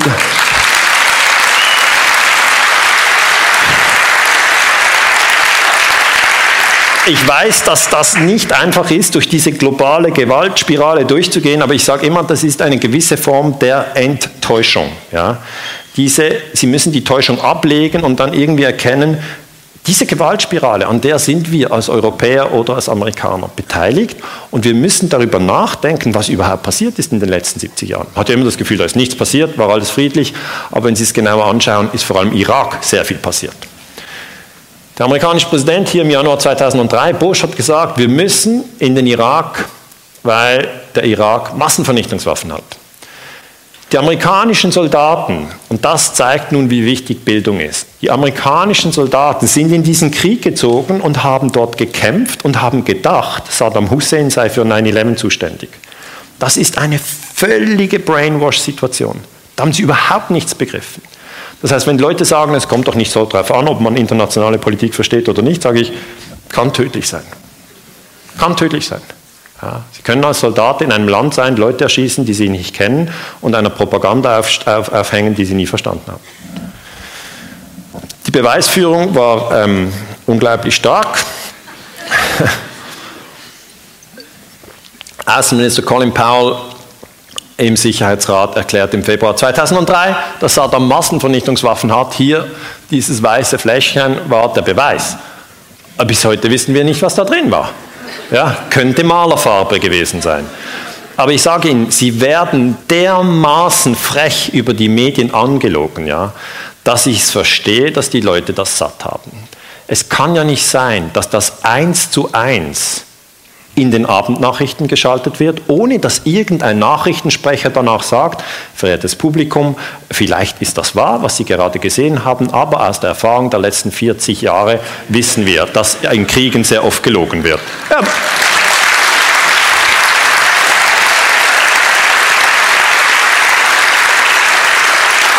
Das wäre, das wäre eine Sensibilisierung. Das würde ja gar nicht heißen, dass man sofort sagt, das ist gelogen, weil das weiß man im Moment ja auch nicht. Aber das wäre eine Sensibilisierung. Und wenn die Fernsehsender dann sagen, für das haben wir keine Zeit, dann frage ich mir immer, und danach die Waschmittelwerbung, acht, acht oder zwölf Sekunden und dann das nächste. Und den Müll, den man uns anvertraut, eine Mischung aus kruder Werbung und Kriegslügen. Also da muss man sich schon fragen, warum tut man sich das eigentlich an? Und was wir jetzt machen,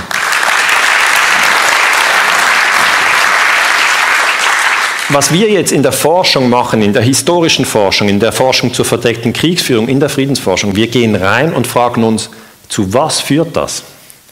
Das führt zu dem. Okay? Diese Aussagen sind nicht belanglos. Sie führen danach zu Krieg und die Kriege sind real. Sie haben einen Regime-Change.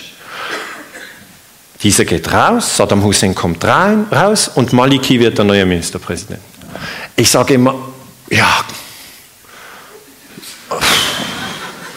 was ist der Fortschritt, oder? Sie haben einen Korrupten durch einen anderen Korrupten ersetzt. Und die Hoffnung ist, dass Sie den neuen Korrupten besser steuern können. Wenn Sie merken, den können Sie auch nicht steuern, geht das Ganze voll ins Chaos. Irak ist jetzt im Moment im Chaos, völlig im Chaos. Natürlich hat man versucht, Nuri al-Maliki sozusagen zu bestärken, so im Sinne von Junge, du schaffst das, aber äh, hat nicht funktioniert. Diese ganze Schießerei ist für die Iraker tödlich. Wir verstehen manchmal nicht, dass Regime Change nicht eine theoretische Sache ist, sondern eine brandgefährliche Sache. Das Regime Change ist wie, wenn Sie in eine Familie reingehen und das Familienoberhaupt töten, also die Frau oder den Mann, Vater oder Mutter. Das wird die ganze Familie traumatisieren. Das ist Regime Change. Das traumatisiert ein Land. Im Falle vom Irak haben Sie eine Million Tote. Eine Million Tote. Und meine Studenten fragen mich, Moment mal, also ich habe jetzt mitbekommen, 9-11 ist nicht geklärt. Ich habe auch mitbekommen, die ABC-Waffen im Irak gab es nicht. Ich habe mitbekommen, dieser Irakkrieg war ohne UNO-Mandat, also ein völkerrechtswidriger Krieg. Und jetzt haben wir da eine Million Tote. Irgendwann reicht's. Was läuft denn da eigentlich? Kann man nicht in die USA gehen und Cheney und Bush anklagen als Kriegsverbrecher? Und da sage ich immer, das sind schon Kriegsverbrecher. Auch Blair ist ein Kriegsverbrecher. Aber wenn Sie da hinfahren und sagen, hier, ich habe die UNO-Charta gelesen, kein Land darf ein anderes Land bombardieren. Dann sagt Cheney, ah, Sie wollen mich angreifen als Kriegsverbrecher. Dann stehen Sie jetzt unter Terrorverdacht. Das sind meine 100 Anwälte. Und, und das ist ja das Absurde. Wir müssen heute an den Universitäten den jüngeren Generationen erklären, dass wir Kriegsverbrecher haben, die dürfen ungestraft lügen, eine Million Leute umbringen und dann am Fernsehen auftreten und die neue Lage in der Ukraine analysieren. Das ist völlig absurd. Ich verstehe schon, dass die 20-Jährigen sagen, seid ihr bescheuert?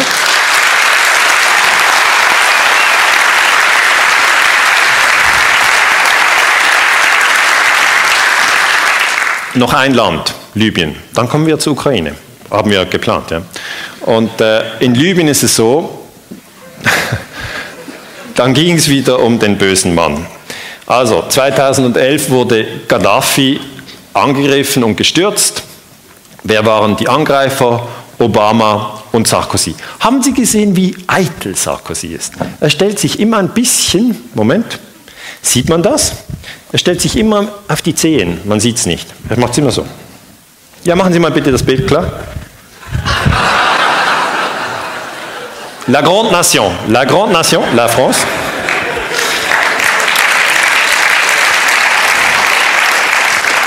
Damals hatten die Franzosen, die Amerikaner ein Mandat des UNO-Sicherheitsrates. Aber Achtung, das Mandat war, eine Flugverbotszone einzurichten. Was haben sie gemacht? Aus der Flugverbotszone haben sie einen Regime-Change gemacht. Okay? Das ist wie wenn sie jemandem erlauben, dass Auto vor dem Haus zu parkieren und dann besetzt er gleich noch das Haus. Dann sagen sie, das war irgendwie nicht die Abmachung.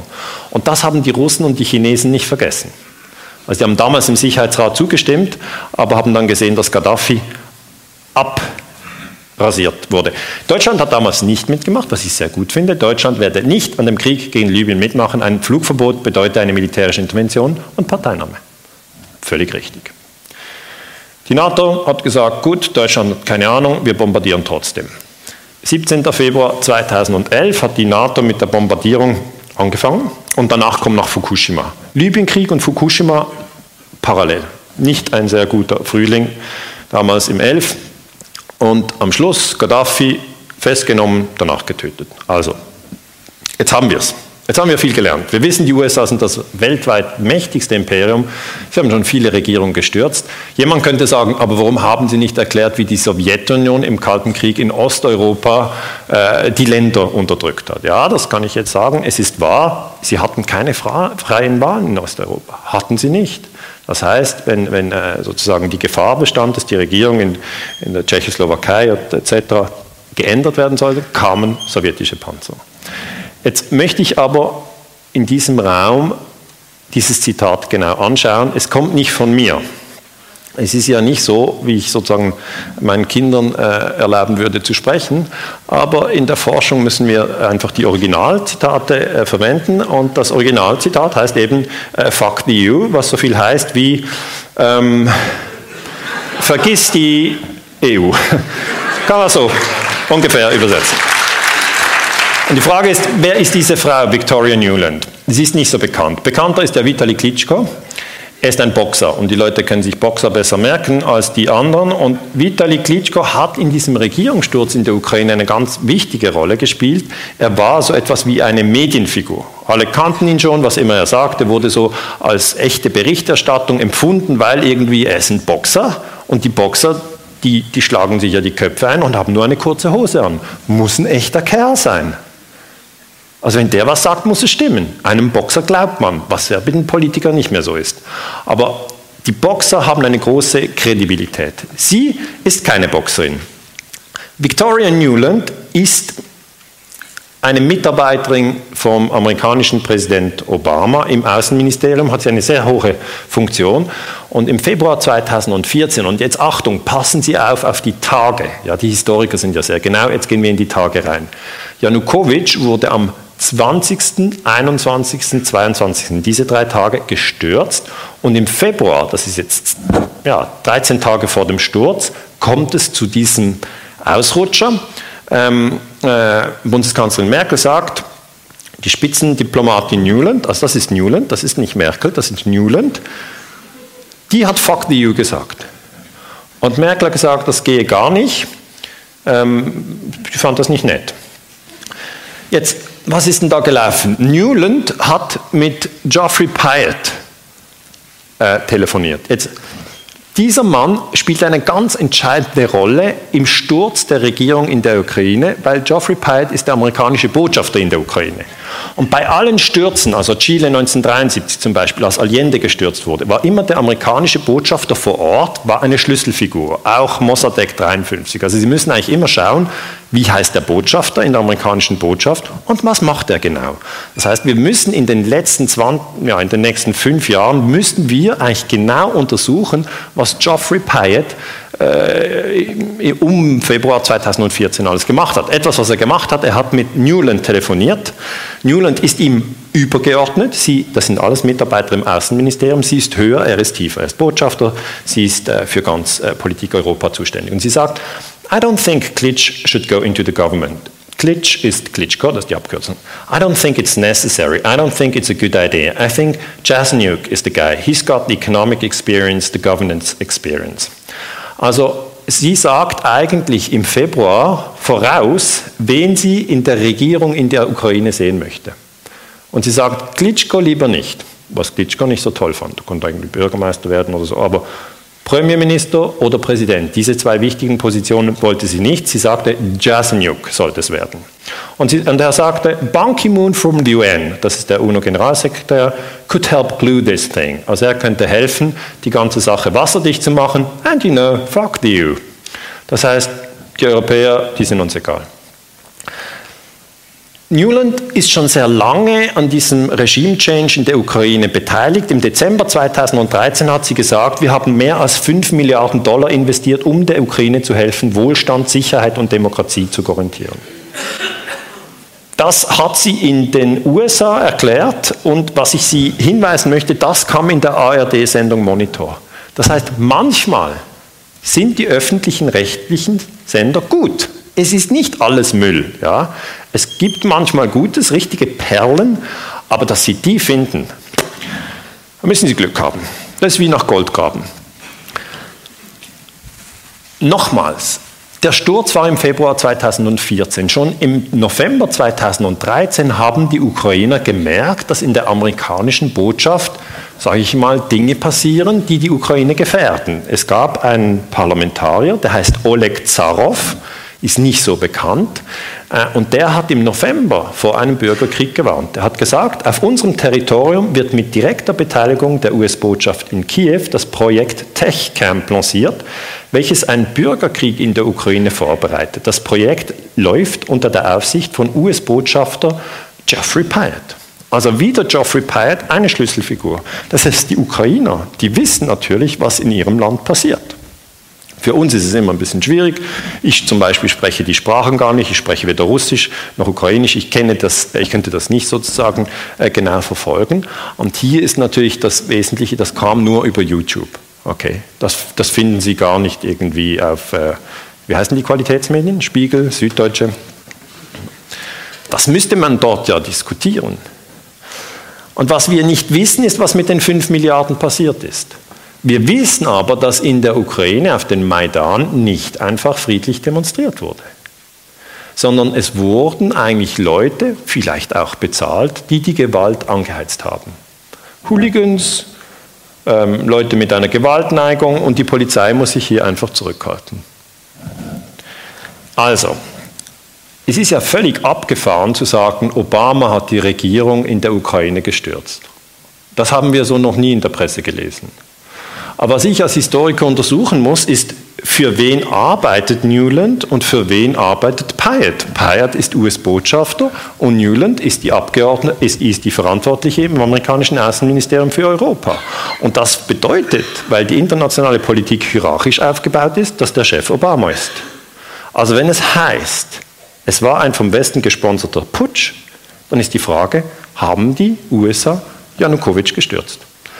Und da werde ich mich immer wieder gefragt und ich sage, vielleicht.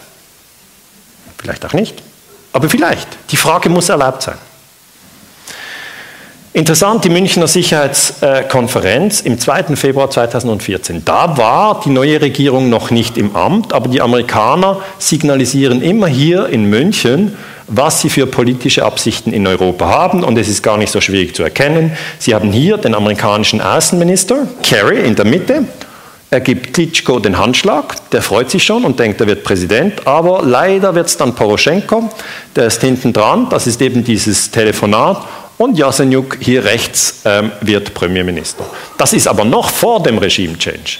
Aber man kommuniziert schon den eingeweihten Leuten, hinter diesen drei stehen wir. Nun zurück zu Ray McGovern, den habe ich schon ähm, Ihnen äh, vorgestellt. Er hat Folgendes gesagt. Er gesagt, Ende Januar 2014 telefonierte die für Europa zuständige Staatssekretärin im US-Außenministerium, also Staatssekretärin, das ganz, ganz, ganz hoch oben. Das ist nicht Außenminister, aber so ein, ein, ein Posten unten dran.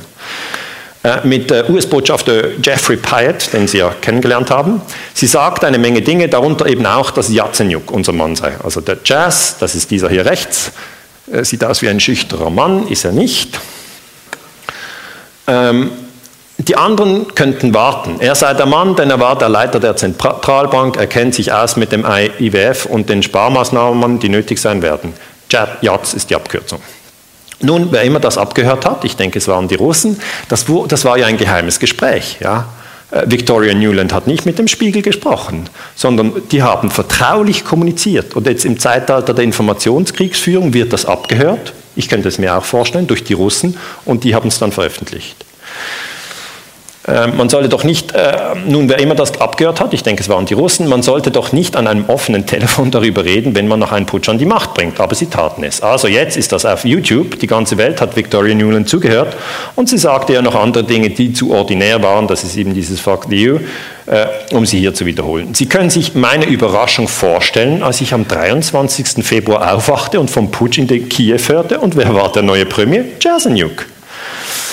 Auch Poroschenko äh, ist unser Mann, wie Wikileaks Depeschen kürzlich aufzeigten. Wir hatten Einfluss auf beide. Das heißt, was wir jetzt sehen ist, wir haben dank YouTube und dem Überwachen der Kommunikation eine viel schnellere Aufklärung der Dinge. Das hatten wir in den 70er Jahren bei Allende also noch nicht. Sie müssen sich vorstellen, dass die Informationsrevolution das ganze 21. Jahrhundert derart verändert, dass es auch unsere Forschung verändert. Hier haben Sie noch Paul Craig Roberts, ein, ein, kritischer Amerikaner. Er sagt, die Neokonservativen glauben, dass die Geschichte die USA ausgewählt hat, Hegemonie über die ganze Welt herzustellen, also dieser imperiale Gedanken. Obama ernannte die neokonservative Victoria Newland zur stellvertretenden Staatssekretärin. Newlands Büro arbeitet mit der CIA zusammen sowie mit von Washington finanzierten Nichtregierungsorganisationen und organisierte den US-Staatsstreich in der Ukraine. Das heißt, was ich Ihnen mitteilen kann, ist, es gibt Amerikaner, die sagen ganz klar, Obama hat die Ukraine gestürzt, also die Regierung von Janukowitsch gestürzt. Aber das hören wir in den westlichen Medien zu selten. Und das hätte ich gerne mehr diskutiert. Darum habe ich mich entschieden, diesen Vortrag zu halten. Also nochmal zusammengefasst, es war ein vom Westen gesponserter Putsch. Es gibt kaum Zweifel daran. Ich denke, diese These von Ray McGovern muss sehr ernst genommen werden. Und ich fordere eigentlich andere Historiker auf, dieser These nachzugehen. Es kann uns nicht helfen, einfach immer wieder auf Putin einzudreschen, ohne auch mal einen anderen Pfad zu gehen. Warum gehen wir denn immer vorgefertigte Pfade, wo irgendwelche PR-Agenturen uns durch den Wald führen, nur dass wir am Schluss an einem Massengrab stehen und uns fragen, wie sind wir überhaupt dahin gekommen?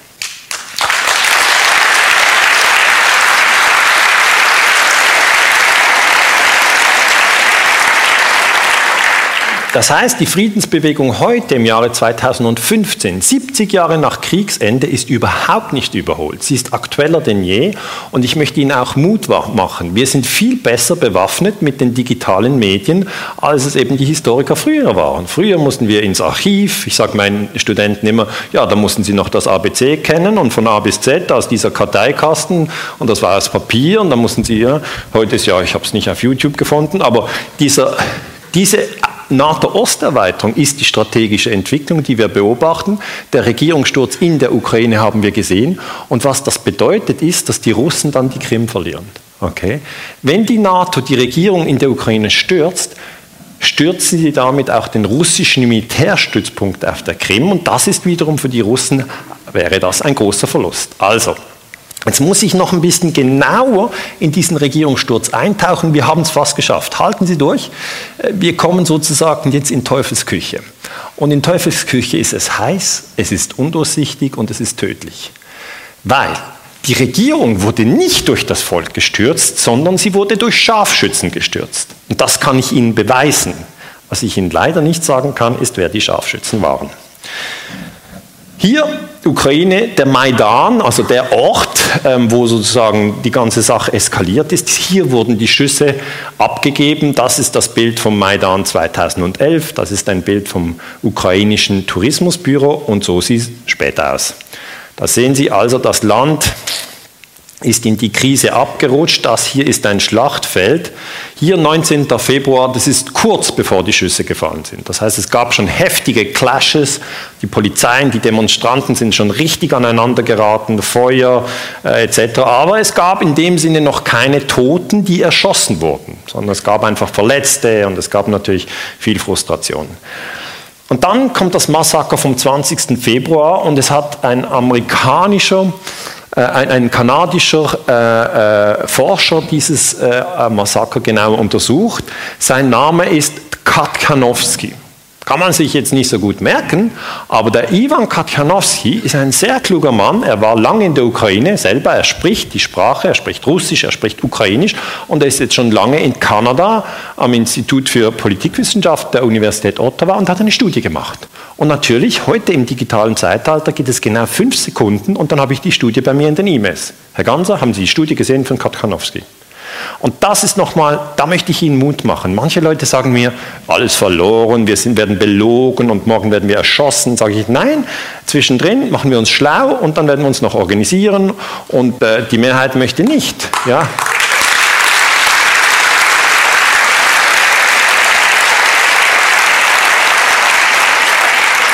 Die Mehrheit möchte das nicht. Die Mehrheit ist nicht für Regime-Change und Enthauptungen und Bombardierungen und Folter. Das ist ganz klar, die Mehrheit möchte das nicht. Katjanowski hat klar gesagt, das Massaker vom 20. Februar war entscheidend für den gewaltsamen Sturz der korrupten, aber demokratisch gewählten Regierung. Das heißt, Janukowitsch war auf jeden Fall korrupt, da gibt es keine Frage. Aber es ist jetzt nicht so, dass Sie sagen können, sollen mal alle Korrupten abtreten und dann können wir noch schauen, wer überhaupt noch in der Regierung ist. Aber er war demokratisch gewählt. Und er floh am 21. Februar nach Russland. Okay? Und am 20. Februar, das ist der Tag, den Sie anschauen müssen. Also bei 9-11 müssen Sie WTC 7 anschauen und beim Ukraine-Krieg müssen Sie den 20. Februar anschauen und machen Sie sich ein Bild. Es gibt verschiedene, die das untersuchen, nicht sehr viele, aber ganz klar ist, das war ein gewaltsamer Putsch und ein undemokratischer Regierungswechsel. Er hat ein Papier publiziert, The Snipers Massacre on the Maidan.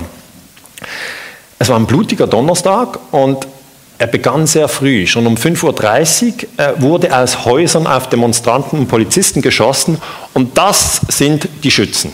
Okay? Sie sind im Dunkeln. Wir wissen nicht, wir wissen nicht, wer die Snipers, die Todesschützen vom Maidan waren. Wir wissen es nicht. Aber sie haben sowohl Polizisten als auch Demonstranten erschossen, dadurch das Land ins Chaos gestürzt und dieses Massaker dem Janukowitsch angehängt, da sah er schlecht aus und musste fliehen. Also sie können sehr einfach eine Regierung stürzen. Also ich möchte sie nicht irgendwie anleiten, aber eigentlich müssen sie nur in die Hauptstadt am wichtigsten Platz Demonstrationen veranstalten, dann auf den Dächern Snipers positionieren und dann Polizisten und Demonstranten erschießen.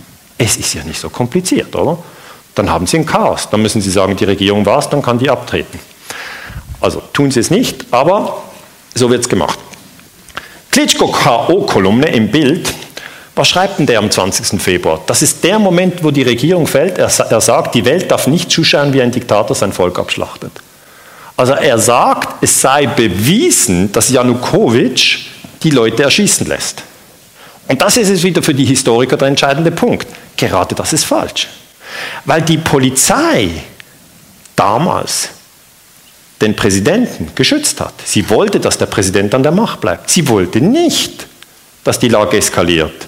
Weil dadurch ist ja der Präsident von der Macht heruntergefallen. Und wenn die Präsidenten irgendetwas machen, dann wollen sie an der Macht bleiben. So, es geht um Medienkompetenz. Wenn Sie solche Medienkompetenz haben, dann ist es verloren.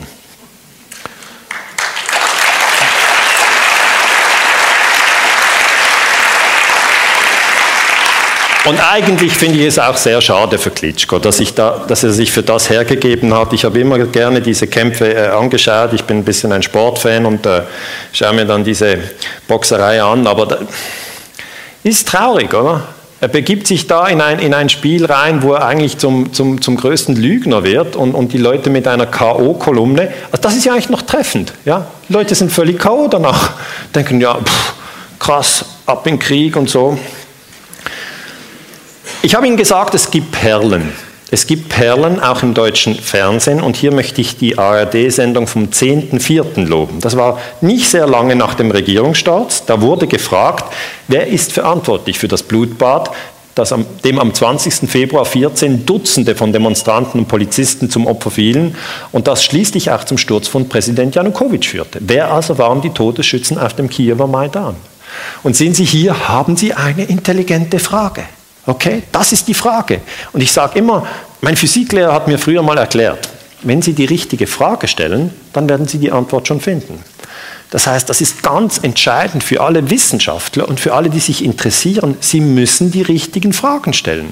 Wenn es Ihnen nicht auffällt, was die richtige Frage ist, werden Sie sich kaum orientieren können. Zu viele Daten, zu viele Meinungen am Schluss können Sie sich kein Bild machen. Aber das ist die Frage zum Ukraine-Krieg. Und ähm, dann ging die Sendung, hat äh, gute Journalisten in die Ukraine geschickt und da hat ein Demonstrant gesagt, wir Demonstranten wurden angeschossen. Am 20. Februar wurden wir von hinten beschossen vom Hotel Ukraina. Das waren Söldner, das waren Profis. Die Demonstranten wurden angeschossen.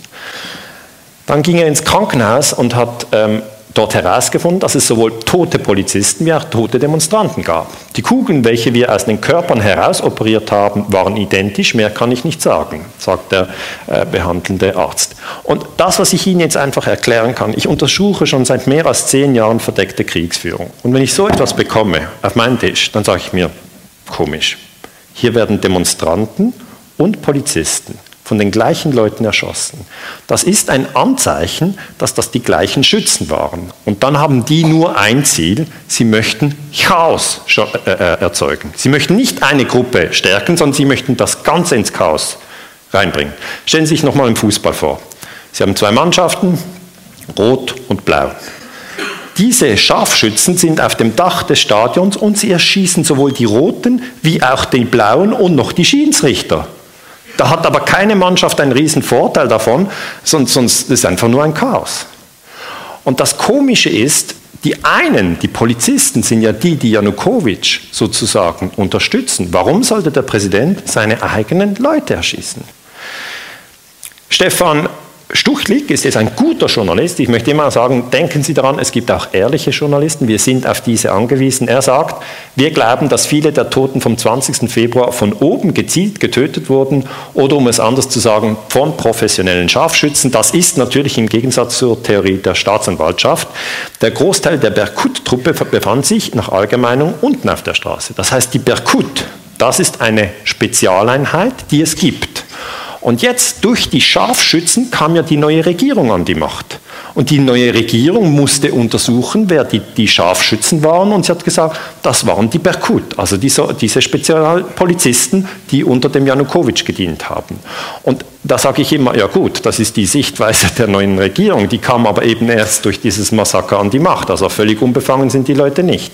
Und das haben auch die Leute vom ARD erkannt und haben gesagt, ja Moment, die Berkut war am Boden und die Schüsse kamen von oben. Also die Berkut war es nicht. Das ist die Berkut. Also wenn man die sieht, denkt man nun gut, ja, vielleicht könnten die tatsächlich die Todesschützen gewesen sein. Und tatsächlich sind zwei von denen jetzt angeklagt, von der jetzt installierten Regierung. Okay? Aber mich dünkt es, hier wird ein Spiel gemacht. Es dünkt mich, es waren nicht die Berkut, weil die waren am Boden. Und da stimmt der Flugwinkel nicht. Sie kennen ja das bei Kennedy mit dieser Magic Bullet. Der Flugwinkel ist ganz entscheidend. Es gibt es kluge Amerikaner, der US-Journalist John Beck Hoffman hat einen Film gemacht. Sehr schnell kam er ähm, mit dem Film raus, Maidan Massaker. Ich würde den allen empfehlen, die sich äh, interessieren. Sie haben den auf YouTube gratis. Und da spricht er mit den Berkut-Polizisten. Das ist genau, was man tun muss. Man muss am Schluss mit denen sprechen, von denen ihm gesagt wird, dass sie geschossen haben. Und die sagen Folgendes. Das ist der Berkut-Polizist Juri Webrikov. Ich wurde am 20. Februar nach 8 Uhr am Morgen angeschossen. Meine Freunde trugen mich auf einer Bahre zur Ambulanz. Die Schüsse kamen aus einem Gebäude, ich glaube aus dem Konservatorium. Also der Berkut wurde selber angeschossen. Und das ist eine Polizeieinheit und ich gehe überhaupt nicht davon aus, dass sie plötzlich einen so großen Streit in der Polizeitruppe hat, dass sie anfingen, sich gegenseitig zu erschießen. Das ist völlig unglaubwürdig. Auch, auch ähm, äh, ein anderer, Juri Strujko, wenn ich das richtig ausspreche, sagt, die Schießerei begann um 5.30 Uhr am Morgen, 20. Februar. Dem Berkut-Kollegen neben mir wurde in den Arm geschossen, ich wurde auch getroffen. Also einige wurden getötet, mit denen konnte man natürlich kein Interview mehr machen, aber einige wurden nur verletzt. Und die haben Interviews gegeben, haben gesagt, wir standen unter Beschuss. Die neue Regierung klagt zwei Berkut-Polizisten an und Konstantin Dektayer sagt, sie suchen nach Sündenböcken und die Sündenböcke sind die Kiew-Berkut. Und ich glaube, diese Analyse ist falsch. Ich glaube, die Piste Berkut kann man verfolgen, soll man verfolgen, aber ich glaube, sie ist falsch und ich glaube, man müsste die Todesschützen an anderer Stelle suchen.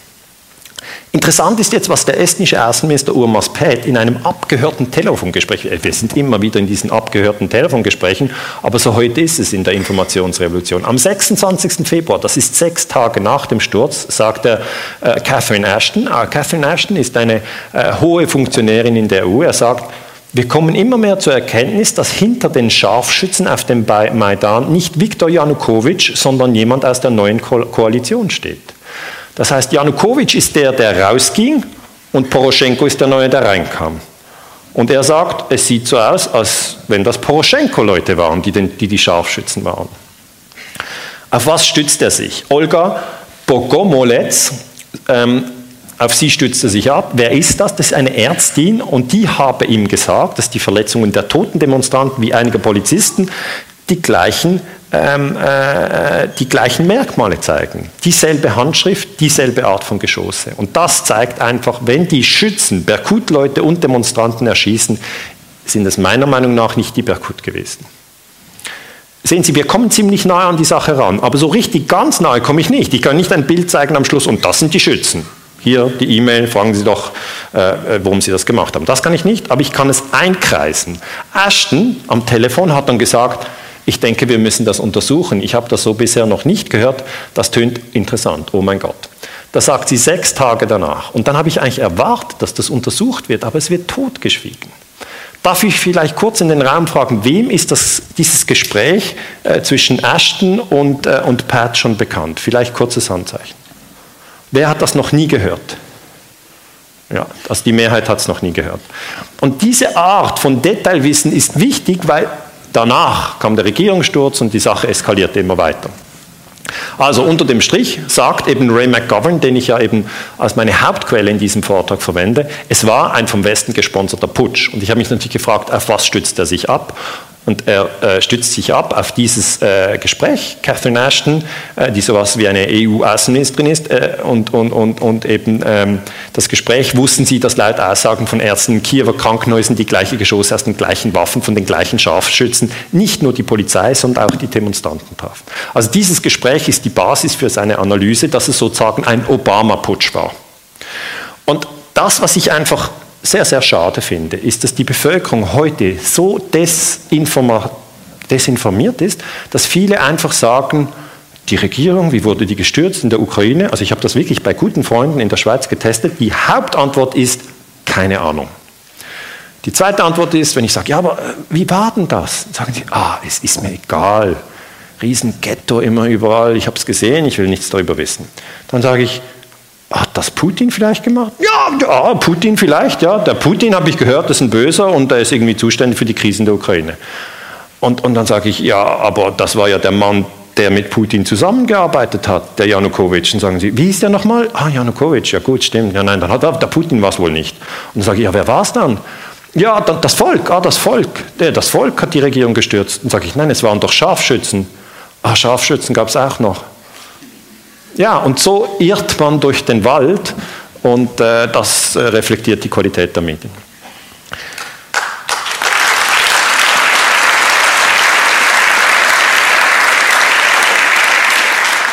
Ich denke, der führende Forscher in diesem Feld ist eben Ivan Katkanowski. Ich habe ihn noch nie getroffen, aber in seiner Studie, die ich natürlich gelesen habe, 60 Seiten lange Studie, ist länger als Bildtext, äh, hieß es dann, rechtsextreme Ukrainer, darunter Mitglieder von Svoboda, vom rechten Sektor und die Partei Vaterland waren direkt oder indirekt an diesem Massaker beteiligt. Ihr Ziel war es, die Macht zu ergreifen. Die neue Regierung, welche durch das Massaker an die Macht kam, hat die Untersuchung des Massakers verfälscht.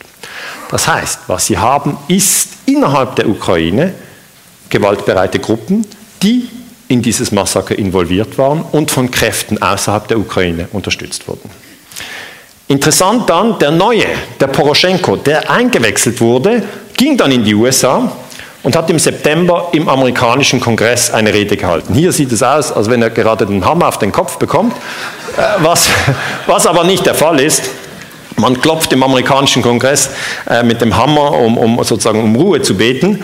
Und die Amerikaner haben dann gesagt, hier ist Poroschenko, er ist der neue Mann in der Ukraine, äh, er ist ein Beispiel, wie man für Frieden und Gerechtigkeit kämpft. Und äh, Janukowitsch, äh, der neue, äh, der Gestürzte, äh, wurde dann von Poroschenko so zusammengefasst, er hat gesagt, es war ein Sieg gegen Polizeigewalt. Ein brutaler Diktator wurde vertrieben, Tausende haben friedlich demonstriert. Mehr als 100 Demonstranten wurden am 20. Februar 2014 durch Sniper, das sind Scharfschützen, erschossen. Wir nennen sie die himmlischen 100. Hat er wirklich gesagt, die himmlischen 100. Ich danke der USA für ihre Solidarität. Also was Poroschenko hier in den USA erzählt ist, das war Janukowitsch, das ist bewiesen. Ist aber überhaupt nicht bewiesen. Vermutlich gerade das Gegenteil war. Aber jetzt stellen Sie sich mal das vor. Wenn Poroschenko zuständig ist für dieses Massaker, dann muss er einen ziemlich abgefahrenen Zustand haben, um danach in die USA zu gehen und zu sagen, die himmlischen 100, äh, die wurden erschossen und ich danke Ihnen für Ihre Solidarität. Sehen Sie den Zustand, in dem wir sind? So. Jetzt kommt noch die Krim-Krise. Die Krim-Krise, ich möchte nur erklären, die Krim-Krise kam nach dem Regime-Change. Okay? Putin wird für die Krim-Krise meiner Meinung nach zu Recht kritisiert, aber die Krise kam nach dem Regime-Change. Also, Regime-Change war das, das haben Sie ja mitbekommen, out und in. Und dann im März, russische Soldaten besetzen die Krim ohne Gefecht. Und was wir jetzt wissen, ist, dass Putin nach eigenen Angaben kurz nach dem Sturz von Janukowitsch schon am 23. Februar den Auftrag gegeben hat, mit der Rückholung der Krim zu beginnen. Und er sagt, Putin sagt, bis zu diesem Staatsstreich haben wir nie daran gedacht, die Krim von der Ukraine zu teilen.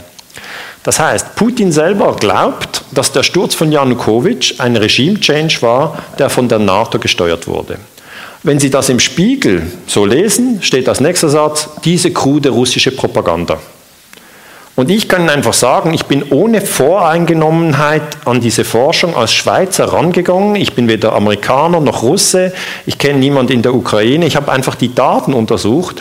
Und im Moment sieht es so aus, als wenn Putin hier die Wahrheit sagt und Obama lügt. Also Obama sagt gar nichts, aber das ist auch, so sieht es aus.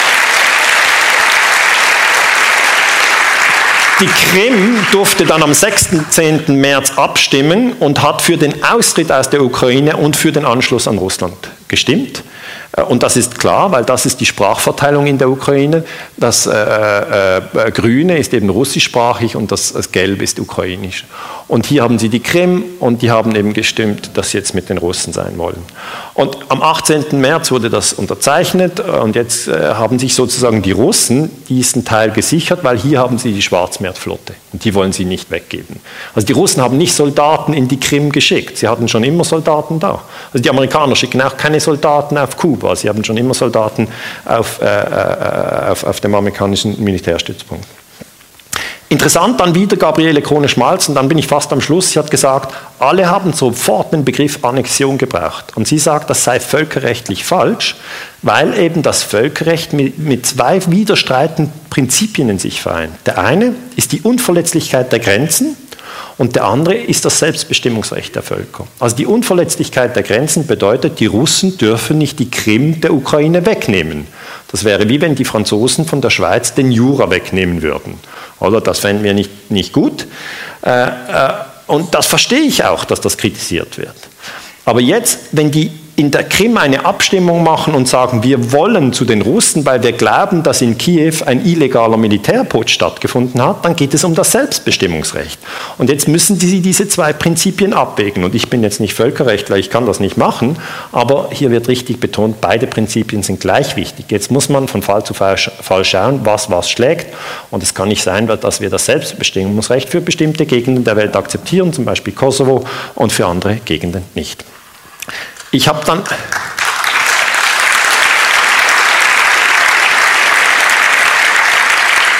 Ich habe dann in der Neuen Zürcher Zeitung, das ist bei uns in der Schweiz eine der führenden Zeitungen, nachgeschaut, wie wird ein Jahr nach dem Sturz von Janukowitsch darüber ge gesprochen und es wird wirklich dieses Wort Annexion immer gebraucht.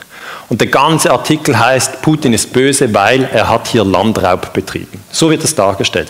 Im ganzen Artikel kein Wort vom Sturz von Janukowitsch, kein Wort von den Snipers, kein Wort von Victoria Newland, kein Wort von Jeffrey Pyatt. Das heißt, indem sie eben verschiedene Akteure weglassen, bekommen sie ein anderes Bild. Das ist wie bei Shakespeare, wenn sie einen Teil äh, der Schauspieler nicht auftreten lassen, zum Beispiel wenn sie in Macbeth Macbeth weglassen, ähm, dann bekommen sie einen ganz anderen Plot. Ich möchte mit Dieter Deiseroth ähm, äh, schließen. Er ist Richter am Bundesverwaltungsgericht, ein sehr kluger Mann hier in Deutschland. Und er sagt, die Besetzung der Krim durch Russland war ein Bruch des geltenden Völkerrechts. Ich habe lange darüber nachgedacht und ich glaube, Deiseroth hat hier recht. Die völkerrechtliche Souveränität und die territoriale Integrität der, der, Ukraine wurden missachtet. Also diese Kritik an Putin, der muss, die muss auch Raum haben. Das ist nicht nur falsch, aber man muss die ganze Geschichte anschauen. Man muss die anderen Regime-Change anschauen. Man muss äh, sozusagen die Scharfschützen vom 20. Februar anschauen. Das kritisiert der Westen zu Recht, auch wenn er selbst in zahlreichen Fällen immer wieder geltendes Völkerrecht verstoßen hat, äh, zum Beispiel Kosovo, Irak, Afghanistan, Libyen, Drogenkrieg, Guantanamo. Das heißt, das Hauptproblem, das wir heute haben, ist, dass die Glaubwürdigkeit der NATO-Länder völlig verloren ist. Die NATO-Länder haben so viele Regime-Changes und Bombardierungen durchgezogen, dass sie sich heute nicht mehr glaubwürdig auf das Völkerrecht beziehen können.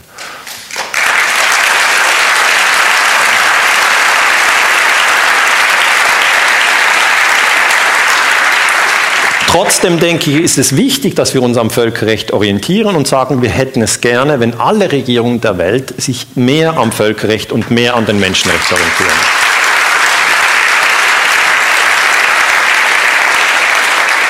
Ich kann nur sagen, die Krise hat sich dann mit MH17 noch weiter zugespitzt. MH17 ist ein Flugzeug, das abgeschossen wurde. Das wäre dann mal ein Thema für einen anderen Vortrag. Kann ich Leute äh, heute leider nicht aufschlüsseln. Ich möchte gleich weitergehen und sagen, jetzt im September 14 haben die Amerikaner angefangen, die ukrainischen Soldaten zu trainieren. Hier sehen Sie die ukrainischen Soldaten voller Bewunderung und hier die knallharten Jungs von der amerikanischen Armee. Und das hat mich wieder erinnert an dieses Zitat von Georg Friedmann, der gesagt hat, wir könnten eigentlich die Deutschen und die Russen in einen Krieg äh, hineinführen und das geht ganz einfach. Er hat das nicht so gesagt, aber wenn ich jetzt in Friedmanns Kopf mich bewege, dann würde ich das so machen. Stürze die Regierung äh, mit Scharfschützen, verwische die Spuren, bringen einen Mann rein, der die Ukraine in die NATO reinführt und dann wird dieser Mann mich einladen, dass ich Truppen bringe dann bringe ich meine Truppen, soweit sind wir schon, das wäre sozusagen der abgehandelte Teil vom Plot. Und später werde ich alle NATO-Staaten zwingen, in diesem Krieg mitzumischen, indem ich einen Zwischenfall fabriziere, wo es einfach unmöglich ist, dass man noch sagt, jetzt gehen wir nicht hin und schießen. Und da haben wir Russen und Deutsche, die sich verschießen. Und dann haben sie Eurasien geschwächt. Ist ein ziemlich teuflischer Plan. Aber glauben Sie nicht, dass er völlig unmöglich ist. Also ich, ich rate einfach zur Achtsamkeit. Ähm, wir sind jetzt diese 16 Punkte durchgegangen, es ist ein bisschen lang geworden, aber ich denke, es war wichtig, dass man sich doch global über diese Sache klar macht. Ich habe dann gesehen, in Berlin hat man im Mai 2014 schon demonstriert. Das ist jetzt ein Jahr her, das ist ein Bild vom Potsdamer Platz.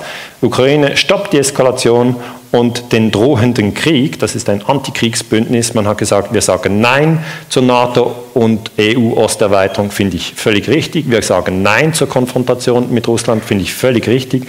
Keine Zusammenarbeit mit Faschisten, da geht es um äh, Faschisten in der neuen äh, ukrainischen Regierung, da tatsächlich Rechtsextreme in der Regierung sind. Wir sagen Nein zum Einsatz von Militär- und Privatarmeen. Ähm, äh, kein, äh, was heißt das, äh, Rüstungs ich kann es nicht lesen, das ist noch gar nicht ganz scharf, keine Rüstungsexporte, keine Rüstungsexporte, äh, Schluss mit jeglicher Eskalationspolitik. Und ich denke, das ist richtig. Also die Friedensbewegung hat schon die richtigen Punkte, aber man sieht, es sind noch nicht so viele. Okay, das ist der Punkt. Konnten sich auch nicht durchsetzen, aber ich glaube, und das wäre mein, mein Schlussvotum, Ray McGovern ist ein kluger Mann. Ich glaube, er liegt nicht völlig falsch, indem er sagt, es war ein vom Westen gesponserter Putsch. Meine Analyse ergibt, vermutlich war es so. Okay? Sie sehen, ich, ich, drücke mich vorsichtig aus, weil ich habe morgen und übermorgen dann Leute vom Fernsehen, die fragen, Herr Kanzler, Sie haben doch gesagt, die Regierung in der Ukraine wurde von der NATO gestürzt. Dann sage ich, Moment, das habe ich so nicht gesagt. Ich habe gesagt, vermutlich war es so, dass der Westen die Regierung von Janukowitsch gestürzt hat und die äh, äh, Scharfschützen vom 20. Februar 2014 müssen genauer untersucht werden. Das wird meine Position sein. Die kann ich dann auch durchhalten. Und Ihnen wünsche ich eigentlich viel Medienkompetenz. Ich wünsche Ihnen auch viel Mut. Lassen Sie sich nicht entmutigen, weil ja die größte Supermacht schon die USA sind, aber die zweite größte Supermacht ist eben die öffentliche Meinung. Und diese öffentliche Meinung sollte, ist auch Ihre Meinung. Die sollten Sie nicht einfach so aufgeben. Äh, wenn Sie noch Lektürehinweise brauchen, hier zum Schluss äh, habe ich noch drei Bücher, wenn Sie das interessiert. Aber es ist nicht so, ähm, dass sich diese Sache in der Ukraine bald auflösen wird. Ich glaube eher, dass wir uns wieder mit dem Thema beschäftigen werden und ich hoffe, das ist meine Hoffnung, äh, dass dieser Krieg, der ja eben läuft, während wir hier sitzen und sprechen, dass dieser Krieg auch hilft, viele Leute zum Nachdenken anzuregen, dass sie ins Gespräch kommen, dass sie auch debattieren, dass sie sich nicht einig sind. Das ist völlig in Ordnung. Konflikte sind etwas Gutes. Als Menschen wachsen wir an Konflikten.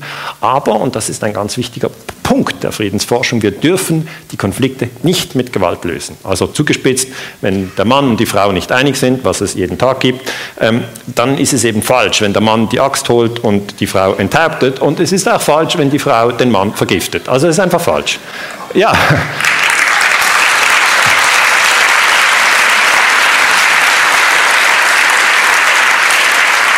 Konflikte sind etwas Gutes, aber wir sollten sie nicht mit Gewalt lösen. Das ist eigentlich das, was ich Ihnen erklären wollte.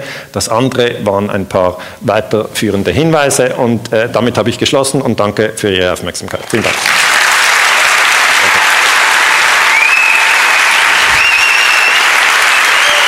Vielen Dank.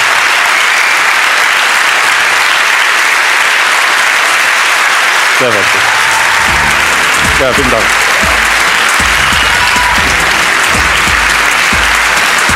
Vielen Dank. ja, sehr lieb.